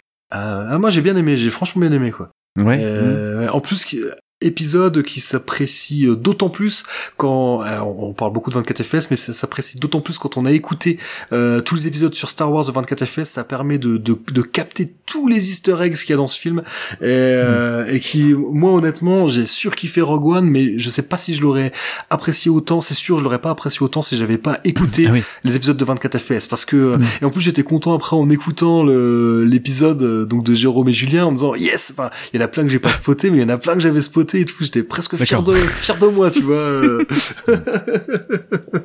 voilà, encore un peu de pub. euh, voilà, nous on fait, des, on recommande. euh, Oui, oui, on fait des on participe à Podcastéo, mais on recommande aussi de Voilà, par nous-mêmes, les, les gens qu'on aime. Exactement. les copains. Euh, donc du coup, je sais plus ce que je voulais dire. Oui, euh, on parlait de Rogue One. Donc, euh, donc on va retrouver Armando hein, après, qui malheureusement, après avoir cru qu'on allait le libérer, va être passé un espèce de détecteur de mensonges, euh, pareil de l'an 2000. Et euh, et donc bon, bah, pour la faire courte, il va préférer mettre fin à ses jours en jetant à travers une fenêtre euh, plutôt que de révéler la vérité sur César. Alors encore une fois, ça peut sembler un peu too much, mais ça en dit long, je trouve, sur la nature de la relation Armando-César. Donc, comme on l'a dit avant, c'est une relation père-fils. hein. Et, euh, et au final, voilà, il, il, il, est, il fait le sacrifice de sa vie pour protéger euh, son fils, quoi, son fils adoptif. Je sais pas si tu l'as vécu comme ça aussi, enfin si tu l'as. Oui, oui, non, tout à fait, oui, oui, oui, c'est vrai, et moi, et ce truc, ça fait aussi penser à un autre truc. Euh, cette, cette défenestration me rappelle aussi la fin de, alors spoiler encore une fois, la fin de l'exorciste. Euh, parce que c'est comme ça que l'exorciste, donc de, on parle de Friedkin hein, bien évidemment. Ouais. Euh, si je dis pas de conneries, le prêtre exorciste à la fin coince l'en- l'entité maléfique comme ça. Il la prend en lui et il jette par la fenêtre. Euh, oui, c'est ça, oui, oui, oui, oui. Ah, ouais, oui, il y a, putain, il y a trop longtemps que je l'ai pas vu. C'est Halloween, tiens, je vais, je vais le regarder le soir d'Halloween. Euh, euh, moi, ça me fait toujours penser à ça. Ouais, Euh, c'est vrai. Son of a bitch!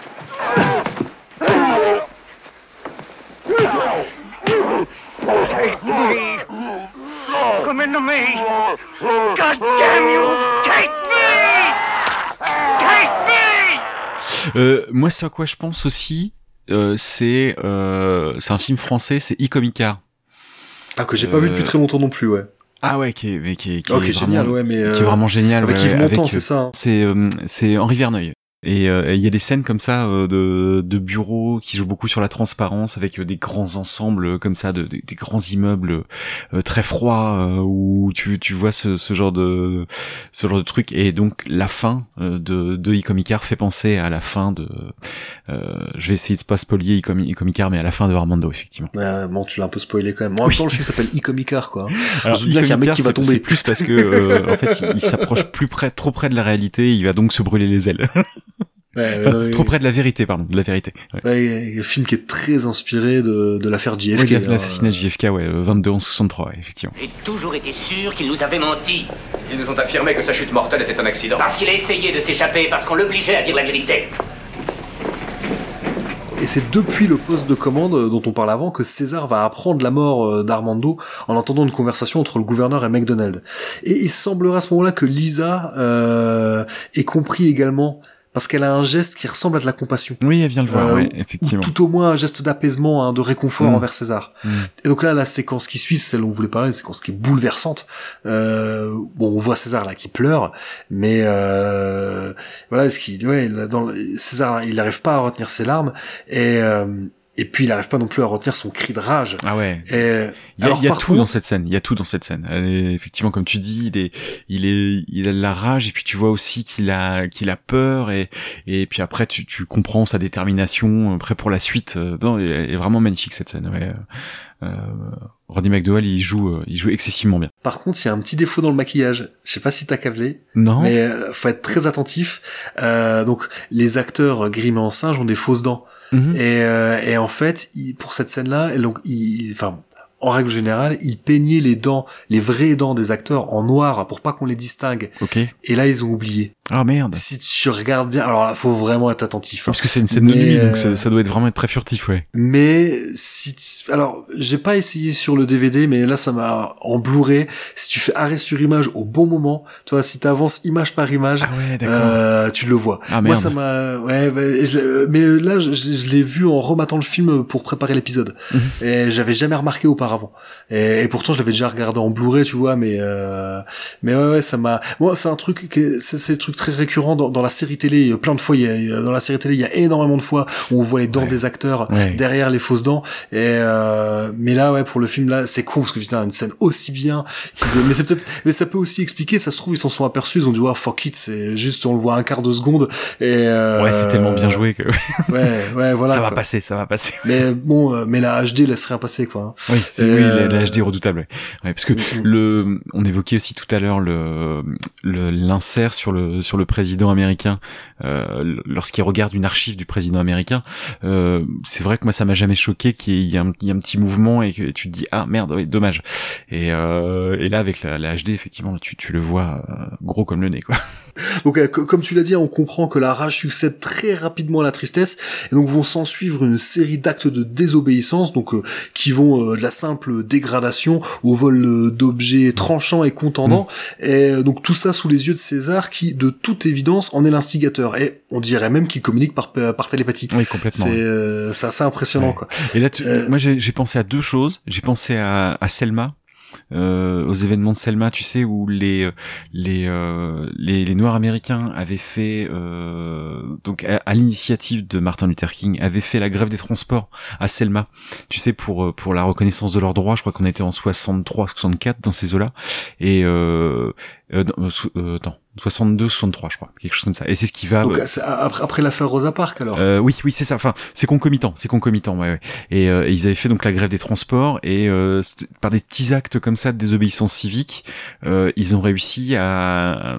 Tu sais, on dit souvent que voilà les les petites les petites gouttes font les grandes rivières, hein, c'est ça. Et, et- Ah, et- les ils- petits ruisseaux font les Ouais, grandes ouais, rivières, c'est ça, ouais. voilà. Et ils ont réussi à, à justement à faire fléchir le le le, le système de transport américain qui qui faisait justement, enfin, de- au moins de La cette ville de. Selma, voilà, qui faisait de la ségrégation parce qu'il y avait les places qui étaient réservées pour les noirs et des enfin des places justement qui étaient réservées pour les blancs et les les noirs se démerdaient quoi en gros Euh, ouais, bah, ça, ça devait être le cas dans à peu près tout le sud des États-Unis. Hein. Ouais, tout à fait. j'im- J'imagine, Et- et- Et tu sais que, enfin, j'ai trouvé assez vite qu'on passait de ça justement de la, de la non-violence, donc euh, euh, qui, est- qui était plutôt représentée aux États-Unis, donc euh, inspiré par les thèses de Gandhi, euh, inspiré donc donc voilà Gandhi et puis après donc c'était Martin Luther King, justement à la violence, euh, enfin Ouais, des Black Panthers des et Black Malcolm Panthers X. et de Malcolm X, ouais, exactement. Ah non, c'est vrai, ouais, c'est vrai que c'est euh, Et je trouvais que là, en, en, en deux minutes de temps, euh, c'était c'était super bien résumé et euh, et euh, voilà la façon dont à un moment les les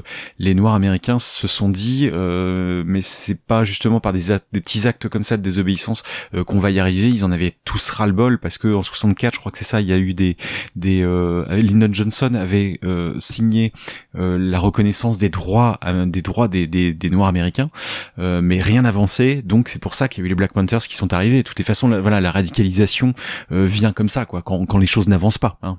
Mais d'ailleurs, Wa- Watts, c'est quand? C'est 64, non? Euh, alors Watts c'est 64, ouais, effectivement. On peut peut-être en parler maintenant si tu veux, ouais, de, de- des événements de Watts, ouais, des, des émeutes de Watts. Gutted shells of buildings, flames raging out of control, and an atmosphere of apprehension still hover over the quieting Watts section of Los Angeles. Here for successive days and nights, mostly in the nights, the long hot summer had erupted into violence. Donc oui, bon, on, peut effectivement s'arrêter pour parler un petit peu des émeutes de Watts. Euh, émeutes de Watts, donc qui avait euh, beaucoup impressionné euh, l'opinion américaine. Donc Watts, c'est un quartier de, Los Angeles, et en août 1965, il y a eu pendant six jours des émeutes qui ont fait 34 morts et 1100 blessés. Euh, il y a eu beaucoup d'incidents, euh, d'in- d'incendies pardon, euh, qu'on, euh, il y a eu je sais plus, je crois que c'est un millier de bâtiments qui ont été, euh, qui ont été euh, littéralement drayés de la carte quoi. Et, euh, et tout ça avait commencé parce que justement trois euh, jeunes noirs américains avaient voulu faire reconnaître leurs leurs droits et il y a eu des violences policières qui ont, qui ont répondu à ça et tout ce quartier-là de Watts, euh, c'est c'est vraiment euh, enflammé au sens propre comme au sens figuré. Donc ouais, donc toute cette époque, ouais, il y avait quand même un climat politique très particulier aux États-Unis. Alors moi, j'ai trouvé aussi, euh, selon des, des, des certaines sources, alors selon l'historien euh, Harvard Sitkoff, il y aurait aux États-Unis entre 65 et 68 300 émeutes impliquant au total un demi-million d'Afro-Américains, Mm. soit l'équivalent des effectifs des troupes US engagées à cette même période au Vietnam. Ça, permet de, Ouais, de mettre donner en perspective, d'idée. ouais, ouais. Et qui aurait fait en tout 8000 blessés. Donc c'est quand même pas, c'est quand même pas rien, quoi. Alors voilà, bon, c'est- ça c'est une info que j'ai retrouvée, hein. je parlais avant de Planet of the Apes as an American Myth euh, d'Eric Green, donc ça c'est une info que j'ai retrouvée là-dedans. hein. Et alors, ah, bien évidemment, il s'agit là d'estimation. Euh, donc c'est peut-être à prendre un peu avec des pincettes, hein. je sais pas, je sais pas s'il faut prendre ces chiffres au pied de la lettre, mais ça donne quand même vraiment, comme je disais, une idée du climat euh, aux États-Unis à la fin des années 60 et, et- et des tensions ethniques qui existaient euh, entre Américains d'origine européenne et- Afro-Américains, quoi. Et, Et, en, euh, en plus, euh, bah, il y a, enfin aussi on l'avait, on l'avait évoqué euh, lorsqu'on lorsqu'on avait évoqué Binis, mais il y, a- il y avait aussi des manifestations euh, pacifistes euh, justement suite à la guerre du Vietnam, que ce que ce que t'évoquais à l'instant, quoi. Euh, donc le, le, le climat effectivement en, en Amérique était était vraiment euh, euh, très tendu, effectivement, racialement, aussi par rapport à la guerre du Vietnam, et le le, le mandat euh, donc de Lyndon Johnson à l'époque, si je dis pas de bêtises, c'était Johnson ou c'était déjà Nixon? En 68 euh, 68 c'était peut-être Nixon, euh, oui puisqu'il il démissionne en 73, 74 ou ça, oui pour son deuxième mandat. Donc c'était Nixon, euh, euh, enfin Lyndon Johnson avant et Nixon, donc à cette période-là, période de la réalisation des, des, films euh, de, de, de la série Planète des singes, euh, ont été pourris par euh, par les, les euh, par le Vietnam quoi. Euh, Il y a eu d'ailleurs une série documentaire justement dont je voulais te parler là tout à l'heure euh, pendant qu'on était en, en en train de faire le euh, en train de faire les répètes en quelque sorte. Euh, donc c'était c'est The Vietnam War, c'est c'est passé sur euh, sur Arte. Euh, je sais pas si t'as eu l'occasion toi de les les voir non? Peut-être pas? Non non non je les ai pas vus. Non donc c'est une série documentaire. Alors attendez je vais vous donner toutes les références comme ça vous allez pouvoir euh, voir ça. C'est Ken Burns qui a, qui a fait ça. Il avait fait notamment The War. Je sais pas si t'avais vu ça aussi, qui était une série documentaire sur la Seconde Guerre mondiale, et aussi The Civil War, qui était une série documentaire sur euh, la guerre de sécession, et qui permet de comprendre euh, très bien les, les États-Unis à cette époque-là. Moi, je m'étais pas particulièrement enseigné sur sur le Vietnam. Mais par contre, j'ai vu pas mal de films sur le Vietnam, euh, d'Apocalypse Now à Platoon, euh, et plein d'autres entre deux. Mais euh, ça, ça permet de remettre vachement en perspective tout ça. Et euh, les images qu'on voit dans euh, dans le- dans ce film-là pour accrocher les wagons, euh, c'est quand tu vois les, les les manifestations pacifistes qu'il y a pu avoir à cette époque-là, au moment de la guerre du Vietnam, tu, tu fais le décalque sur le sur sur le film dont on est en train de parler et c'est c'est clairement la même chose. Donc les, Américains étaient, étaient habitués à avoir ça aux infos, à avoir des images de guerre, des images violentes, mais aussi des images de manifestations, euh, ce qu'on ce qu'on voit dans Conquest, quoi. Clairement. Alors là, chers auditeurs, euh, on vous a quand même donné pas mal d'informations, on est revenu sur pas mal d'événements et tout ça de tête. Donc euh, il s'agirait peut-être de, de tout remettre un peu dans le contexte. Alors, on a parlé de Rosa Parks. Euh, Rosa Parks était une militante du Civil Rights Movement qui, en 1955, euh, donc elle était en, elle habitait à Montgomery en Alabama et à cette époque-là, donc il y avait la ségrégation, notamment dans les transports en commun. Donc elle était assise dans le bus dans la section réservée aux gens dits de couleur. Et vu que la section pour les euh, pour les blancs était, était déjà pleine, on lui a demandé de céder sa place et de la, de la laisser à un blanc, chose qu'elle a refusé. Ce qui a entraîné. Alors c'était pas la première fois hein, qu'il y avait. euh, elle n'était pas la première à refuser ce genre de choses, mais voilà, c'est devenu un symbole parce que ça entraînait un boycott des transports en commun Et ça fait vraiment partie des symboles de la lutte euh, des Afro-Américains pour leurs droits aux États-Unis. Euh, on a parlé également de Selma. Alors Selma, en fait, ça se passe dix ans après, en 1965, euh, toujours en Alabama. Ce qu'il faut comprendre, c'est que le Civil Rights Act, qui avait été voté en 1964, était pas exactement appliqué, et no- notamment pour les pour les Afro-Américains, il était compliqué de s'inscrire sur les listes électorales. Et donc à Selma, il y a eu une marche organisée parce que voilà en, signe de protestation. Et euh, l'un des, euh, des activistes non violents a été froidement abattu par un policier, euh, ce qui a entraîné, euh, ce, qui ce qui a entraîné trois marches pacifiques vers, euh, de- depuis Selma vers Montgomery, la capitale de, de l'Alabama. Alors pourquoi est-ce en a eu trois? Parce que tout simplement les deux premières ont été réprimées par euh, par la police. Il y a eu également euh, à côté des actes, euh, des actes de violence raciste. Il y a des activistes qui ont été, donc des activistes afro-américains qui ont été euh, euh, battus. Il y a même eu, il y en a même eu qui ont été tués. Et, et donc il a fallu euh, l'intervention du président Johnson pour que la troisième marche soit protégée par la garde nationale d'Alabama et pour que enfin les militants non violents puissent rejoindre la capitale bah, comme comme ils avaient prévu de le faire. Euh, donc on a parlé, et donc ça c'était en mars 65. Euh, donc on a parlé des émeutes de Watts et les émeutes de Watts, euh, elles euh, ont eu lieu euh, six mois, un peu plus de six mois plus tard. Elles ont eu lieu en août 65. Euh, et donc c'est suite à des violences policières que le que le quartier de Los Angeles, donc le quartier de Watts, s'est- embrasé. Voilà, là je pense être revenu à peu près sur sur euh, tous les éléments qu'on a donnés. Ah oui, aussi un truc, euh, le président Johnson donc a été président de fin 63 à 69. Alors là, je vous dis ça de tête, je vérifie. Euh, oui, c'est ça, hein, novembre 63, janvier 69 et donc il a été c'est Nixon qui lui a succédé de janvier 69 à août 74.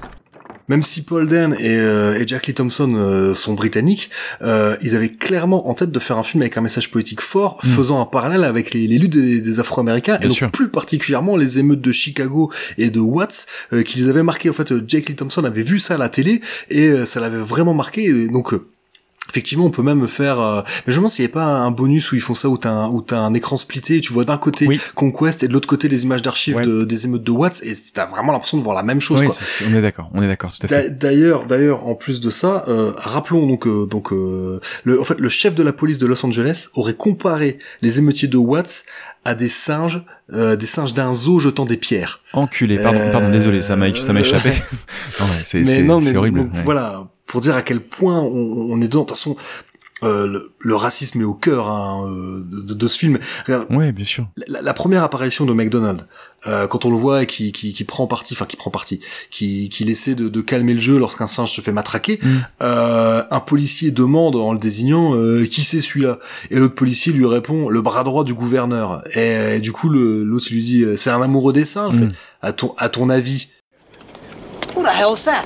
Take it easy. That's McDonald, the governor's number one assistant. What's the matter with him? He love apes or something? Don't it figure? Et euh, tu vois, enfin, euh, genre, euh, à ton avis, on comprend bien, oui, bah, ouais, c'est un noir, alors il est proche des singes. Mm. Ouais, ouais. Et euh, c'est, euh, bon voilà, on, on, on est, on est dans ce climat-là, et c'est vrai que tu parlais, pour rester sur McDonald's, et tu parlais euh, de, de Malcolm X, euh, lorsque la première, le premier dialogue entre César euh, et McDonald, euh, bah, César en fait euh, explique à McDonald que les singes ne gagneront leur liberté que s'ils prennent le pouvoir et, et que et, il dit à McDonald que lui plus que quiconque doit pouvoir comprendre cela. Donc là, on est dans une référence directe au Black Power. J'aimerais tant. J'aimerais tant trouver un moyen de communiquer avec toi. Pour te faire comprendre que. Je comprends. Monsieur McDonald. Ah oui, c'est moi. C'est moi qui le recherche. Je ne croyais pas que c'était vrai. Je croyais que tu étais un mythe. Non, je ne suis pas un mythe. Mais il y a une chose qui est un mythe. C'est l'idée que les êtres humains sont bons. Non, César. Certains d'entre eux sont bons. Non, quelques-uns peut-être, mais pas beaucoup. Et ils ne nous laisseront être bons que si nous les forçons. Mais il faut que nous soyons libres pour y arriver. Et comment comptez-vous retrouver votre liberté? Par le seul moyen qui nous reste. La révolte. Mais vous savez bien qu'elle est vouée à l'échec. Peut-être. Cette fois-ci. Et la prochaine Peut-être. Mais vous recommencerez. Vous, Vous, plus que tout autre, vous devez nous comprendre. Nous ne serons libres que lorsque nous aurons le pouvoir. Il n'y a pas d'autre moyen de l'acquérir. Et euh, et il y a, y a euh, justement dans les bonus que tu évoquais, à un moment aussi, un jeune noir qui se fait embarquer par la police. Donc ça, c'est des images d'archives. Un jeune noir qui euh, qui qui se fait embarquer par la par un par un flic assez violemment. Et ce qu'il lui dit, lui dit "We want power, we want power". Il lui répète plusieurs fois. Donc tu vois, ça, c'est pas sorti non plus de nulle part. cette phrase là qu'il y a dans le film. Attention, on nous signale des singes non accompagnés sur la place sud. Veuillez vérifier. Euh, Et sur les émeutes de Watts, pour en revenir là-dessus, euh, il y a eu euh, donc les émeutes de Watts ont lieu en 1964 et en 1965 pardon et sept ans après, en 1972, il y a eu un concert euh, qui s'appelle Watts Tax, euh, qui était euh, alors selon les organisateurs, ils voulaient euh, euh, faire un concert pacifiste, euh, justement. Euh, à- dans, la ville de Watts, euh, lieu des, des théâtres des, émeutes dont on a parlé, et euh, c'était donc la, marque, euh, le label musical euh, Stax, donc euh, nous qui aimons tous les deux, qui sommes tous les deux passionnés de musique, aussi en plus de l'aide de cinéma et de la planète des singes, euh, eh bien euh, donc euh, Stax, la, la, fameuse euh, euh, fameux label euh, de rhythm and blues américain, euh, avait organisé ce concert-là, et donc c'était un concert dans lequel euh, Isaac Hayes était venu, euh, il y avait donc éno- enfin énormément de, de, de stars de l'époque du du du R&B De ce label, ouais. de ce label et du, du R&B euh, donc le vrai encore une fois euh, du R&B américain euh, était était venu à ce concert et il y a un il y a un film qui est sorti en 73 justement sur ce film euh, qu'Arte avait diffusé il y a euh, peut-être 5 6 ans et qui était assez passionnant.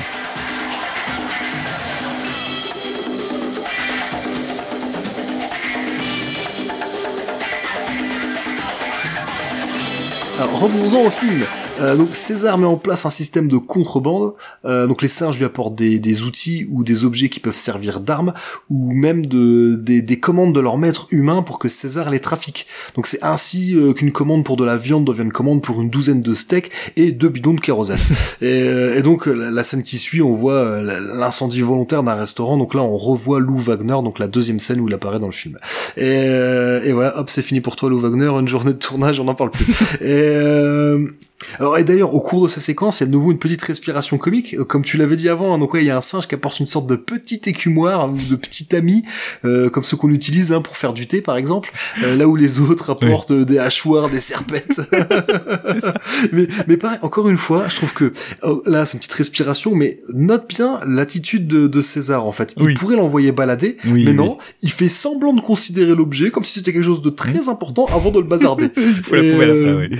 Ouais, mais- du, du coup, je trouve ça intelligent parce que ça, là, on est quand même dans quelque chose de, de quand même d'assez lourd. Mm. Euh, je me, dis aussi que peut-être le public blanc de l'époque qui a vu ça peut peut-être être un peu euh, parce que on l'a peut-être pas, on l'a pas encore dit, mais c'est un film qui a été accueilli par la population afro-américaine très favorablement parce Ah qu'ils bah oui. ont tout de suite compris le parallèle. Tu m'étonnes. Et, euh, et donc, euh, je pense aussi que ouais, peut- peut-être que la prod redoutait que le public, euh, le public d'origine européenne soit un petit peu contrarié. Mm. Et donc, rajouter des trucs un peu rigolos, c'est euh, voilà, ça rend le truc peut-être un peu moins Ouais, inquiétant. ça permet. Mais, et encore une fois, ça montre l'intelligence de César et la bienveillance avec laquelle il considère les autres singes. Mm. Euh, voilà, s'il lui avait écrit, s'il lui avait dit non, euh, bah, il serait comporté comme les maîtres humains finalement. Oui, oui, tout à fait. Euh, C'est très, c'est très malin quoi. C'est Donc vrai. ouais, comme on l'a dit, hein, tout ça va aller, ça, ça va vraiment être l'escalade. Donc en plus de couteaux et d'outils, bientôt ça va être des armes à feu, des chalumeaux, tout ça sous le regard quand même inquiet et désapprobateur de Lisa, qui va être réutilisé quand même à la fin. Euh, enfin, à la, la fin euh, Oui. version version Oui, c'est ça, théâtre. pas- ça, ouais. Et voilà. euh, comment dire, le, ce que j'avais, ce que j'avais noté aussi, c'est que euh, vraiment t'es, alors pour filer justement le parallèle par rapport à la guerre du Vietnam, euh, en plus de, de, de, de- du parallèle qu'on peut faire avec euh, avec les les, les Afro-Américains, euh, c'est aussi par rapport à la donc à la guerre du Vietnam, je trouvais qu'il y avait un un parallèle très fort avec cette espèce de guerre industrielle que menaient les États-Unis sur le territoire du Vietnam, avec une force de frappe considérable. Euh, Il y a eu plus de bombes qui ont été lâchées euh, sur le seul territoire du Vietnam qu'il y en a eu sur le Japon et sur l'Allemagne pendant la Seconde Guerre mondiale. Ce qui est, je crois que c'est 3000 tonnes de bombes par jour. C'est quelque chose de... de, de Ah, c'est effarant. Voilà, c'est c'est ça dépasse l'entendement, quoi. Et, euh, et donc, une guerre industrielle contre une guerre presque artisanale, tu sais, avec euh, bah, des, des, euh, des, des, des Vietnamiens qui luttaient pour leur, leur liberté liberté, les Vietnamiens du Nord, qui luttaient pour leur liberté, pour leur indépendance, euh, et qui bah, qui se qui se cachaient, qui étaient sur dans la des souterrains, c'est vrai que exactement là, c'est voilà, beaucoup dans des souterrains. Voilà. J'avais pas, j'avais pas Voilà, fait. et- Puis aussi un, un autre truc très important, une des. Bon, il y a des gens qui disent que c'est le malaria, hein, que c'est la malaria hein, qui a vaincu euh, l'armée US plus que le, plus que que les que les Vietnamiens, ce ce qui est, Mm. ce qui est pas impossible. Hein. Mm. Mais euh, mais il y a aussi, ils ont fait une énorme erreur tactique. Le truc à ne jamais faire dans un conflit, ils ont sous-estimé l'adversaire. Oui, bien sûr. Et, et ça, c'est quelque chose qu'on retrouve dans Conquest. Oui, bien sûr. Les humains ne prennent jamais les singes au sérieux. En tout Oui. cas, quand ils les prennent au sérieux, c'est trop tard. Oui, oui, tout à fait. Et euh, mais on va avoir l'occasion de le développer. hein. Mm. Mais euh, do- donc ouais, voilà. Donc euh, pendant tout ce temps-là, donc le gouverneur hein, va prendre connaissance des nombreux actes de rébellion et euh, donc il décide de faire envoyer au reconditionnement les singes qui figuraient sur la liste qu'il avait évoquée plus tôt. Donc là, on comprend en fait, c'est- les singes qui étaient qui étaient fichés S quoi. Et euh, et euh, McDonald lui il désapprouve l'opération. Hein. Euh, lui il dit que ça va faire qu'empirer les choses. Mais bon, le gouverneur il le, il le cantonne à une seule mission retrouver le singe qui parle. Mm. Et euh, voilà, il, il- ignore encore que c'est son que c'est son singe. Et euh, et donc c'est à ce moment-là que enfin il y a quelqu'un qui réfléchit, qui se dit au fait euh, un chimpanzé qui arrive dans une cargaison venue de Bornéo, c'est peut-être pas trop possible. Et euh, donc voilà, bon là c'est peut-être aussi peut-être euh, euh, petite faille je trouve scénaristique Ouais, parce que dans effectivement, ça, au niveau de l'enquête, ça va un peu vite, ouais, ouais, ouais. Non mais même aussi, cela dit, même dès le départ, Oui, hein, quand ils ont ouvert, quand Ouais. ils ont ouvert la cage euh, qui vient de Bornéo, il y a, Ouais, il y a il y a trois chimpanzé à ans qui sortent ouais. un chimpanzé. En plus, tu vois, enfin, bon, bref, c'est pas très grave. Il fallait bien, euh, voilà, il fallait bien trouver un moyen de, de faire arriver César et trouver un moyen aussi pour qu'il le trouve. Mhm. Et euh, donc voilà, la, la- la petite erreur. Donc César est grillé et, euh, et c'est là où on comprend bah, que c'est le chimpanzé qui a été vendu au gouverneur Breck. Donc là, là Breck, il en avale un peu sa trompette. Hein. Et, euh, mais bon, ensuite, bah, il donne l'ordre de le faire exécuter euh, après l'avoir fait parler, euh, parce que voilà, Colp en zélé aussi, il y a fonctionnaire. aussi une- scène d'échange qui est assez euh, qui est assez chouette euh, entre euh, entre César euh, et, et McDonald aussi. Ah bah celle dont on parlait avant, quoi. Ouais, c'est ça. Où il, où, il, s- où il est dans le tunnel, il l'emmène dans, dans le tunnel et euh, il euh, il euh, il lui parle. Il lui parle et avec en plus alors en VO c'est formidable parce que on a la voix très très douce, très nuancée de Roddy McDowell euh, et il, il lui dit presque dans un soupir. euh, voilà, c'est quand, quand McDonald lui dit s'il y avait un moyen de communiquer et, et euh, Cornelius, enfin et pardon et, et euh, euh, pardon César lui César. ouais César lui répond euh, euh, mais je vous comprends quelque chose comme ça je sais plus exactement ce qu'il lui dit mais ouais, enfin ça, ça marche ça marche super bien quoi ça marche très bien I wish there was some way we could communicate so you'd understand that I.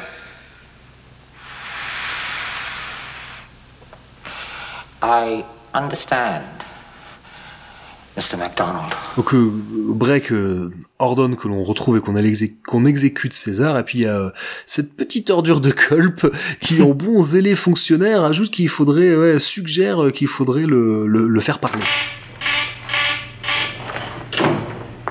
Qu'est-ce qui se passe? C'est l'alerte rouge? En quelque sorte. On vient de me communiquer une erreur bien surprenante de la part de l'ordinateur recensement.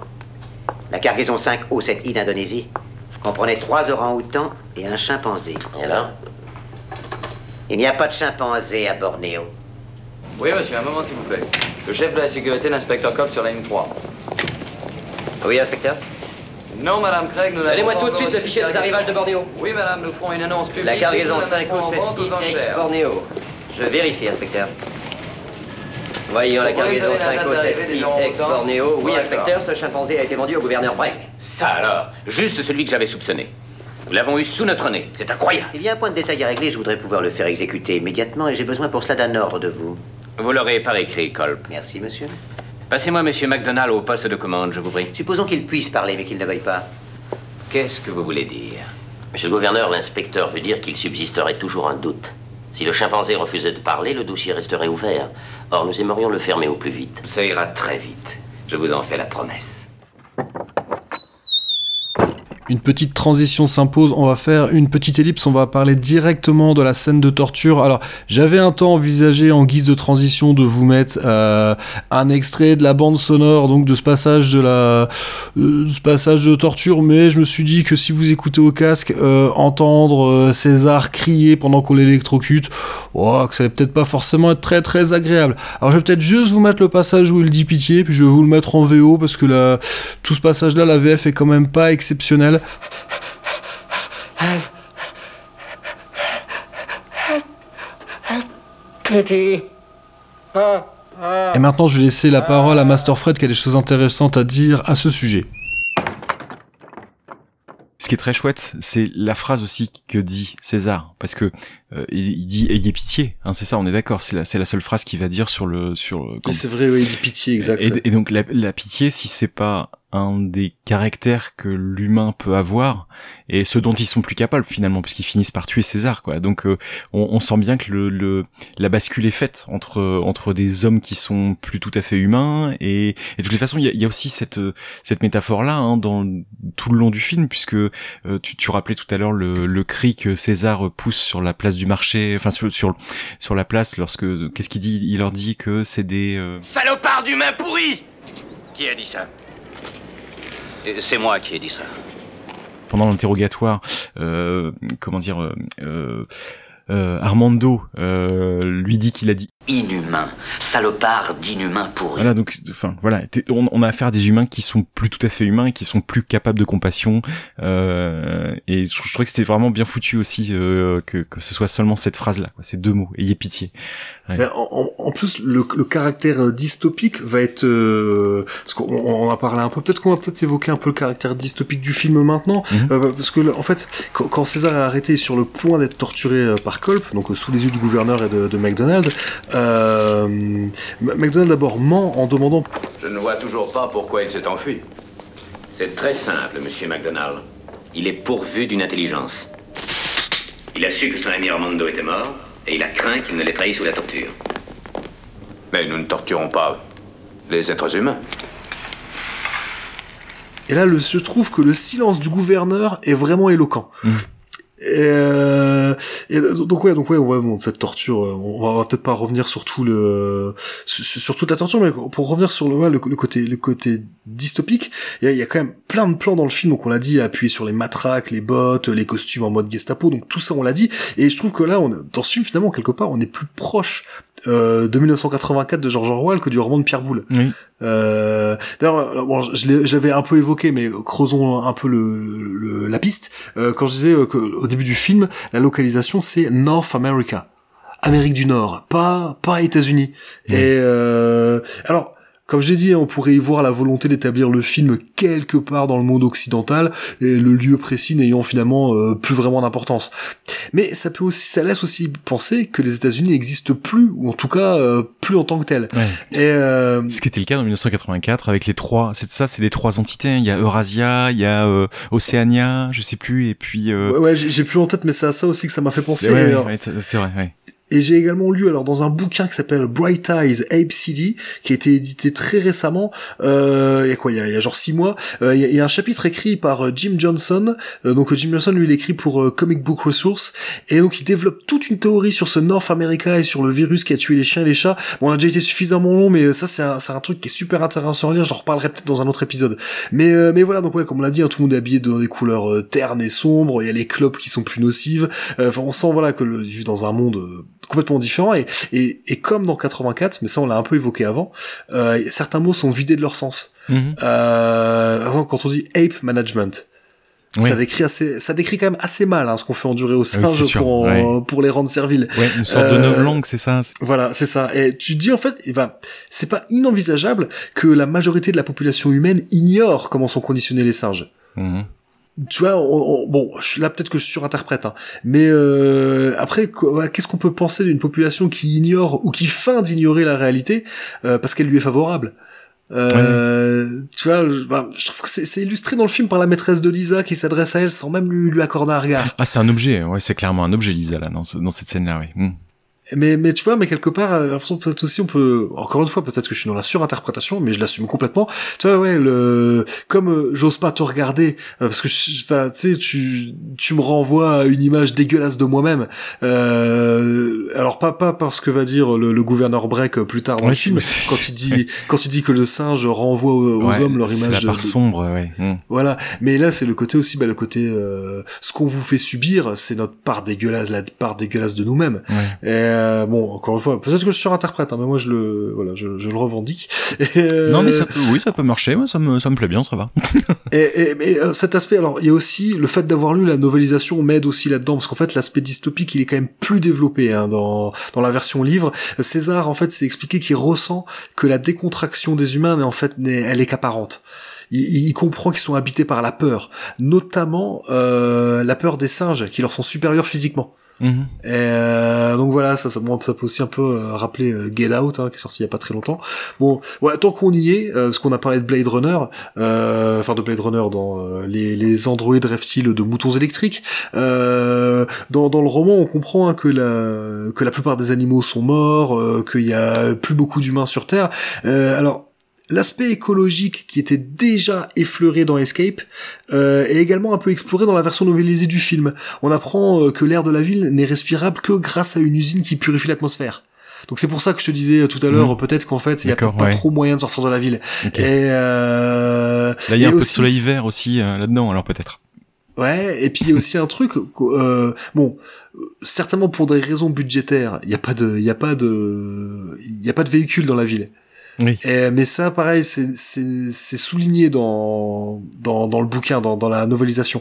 Et euh, tu vois, genre bon, les gens sont peut-être euh, pas vraiment libres de leur déplacement, quoi. Et, euh, bon, allez, un dernier truc, on peut peut-être faire aussi un parallèle avec Westworld. Euh, Westworld qui sort un an après Conquest. Je parle du film, hein, pas Mmh, pas de la série.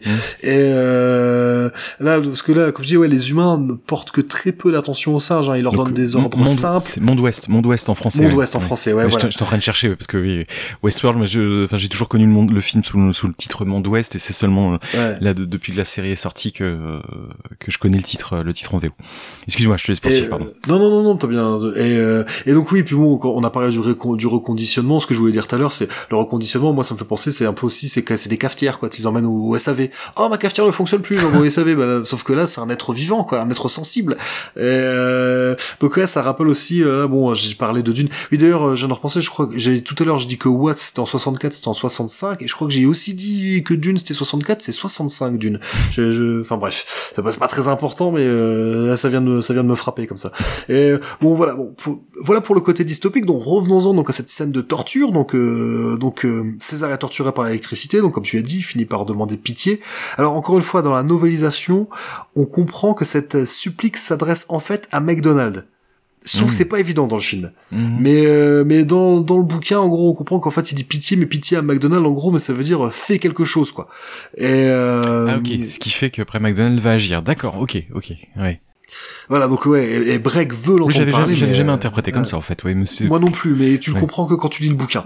Et, euh, et euh, comment euh, En plus, il y a aussi un truc qui est intéressant dans le roman et dans la version comics. euh, Il y a une ligne de dialogue qui a, qui a disparu du film. En fait, Breg veut savoir si César est capable de pensée abstraite.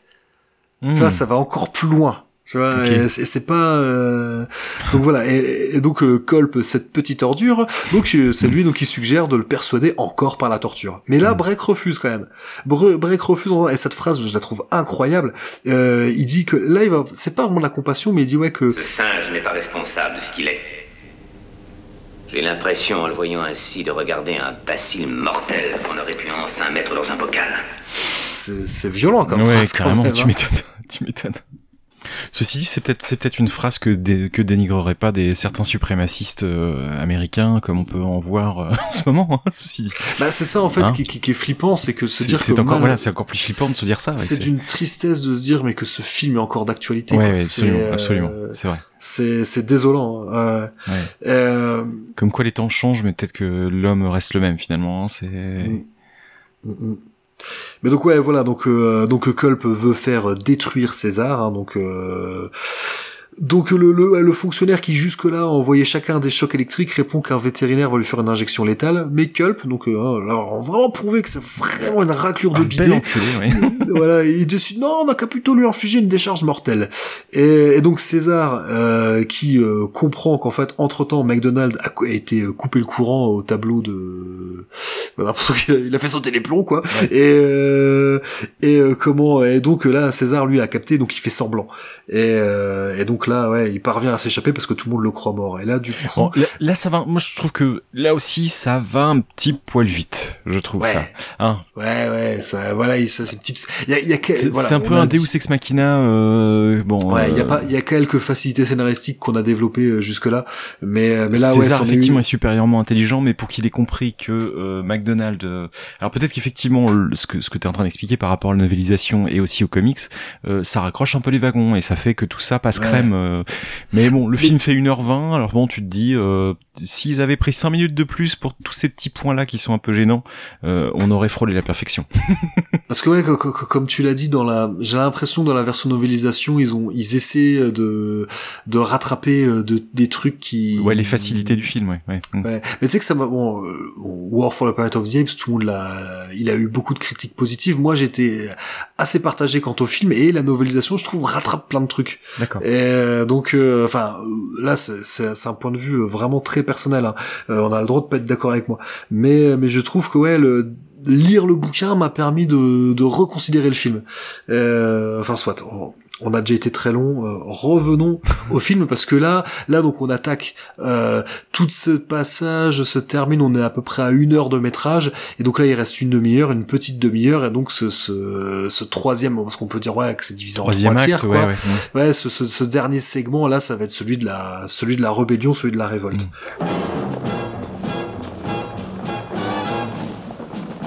Voilà, c'est ici que va se conclure la deuxième partie de cet épisode.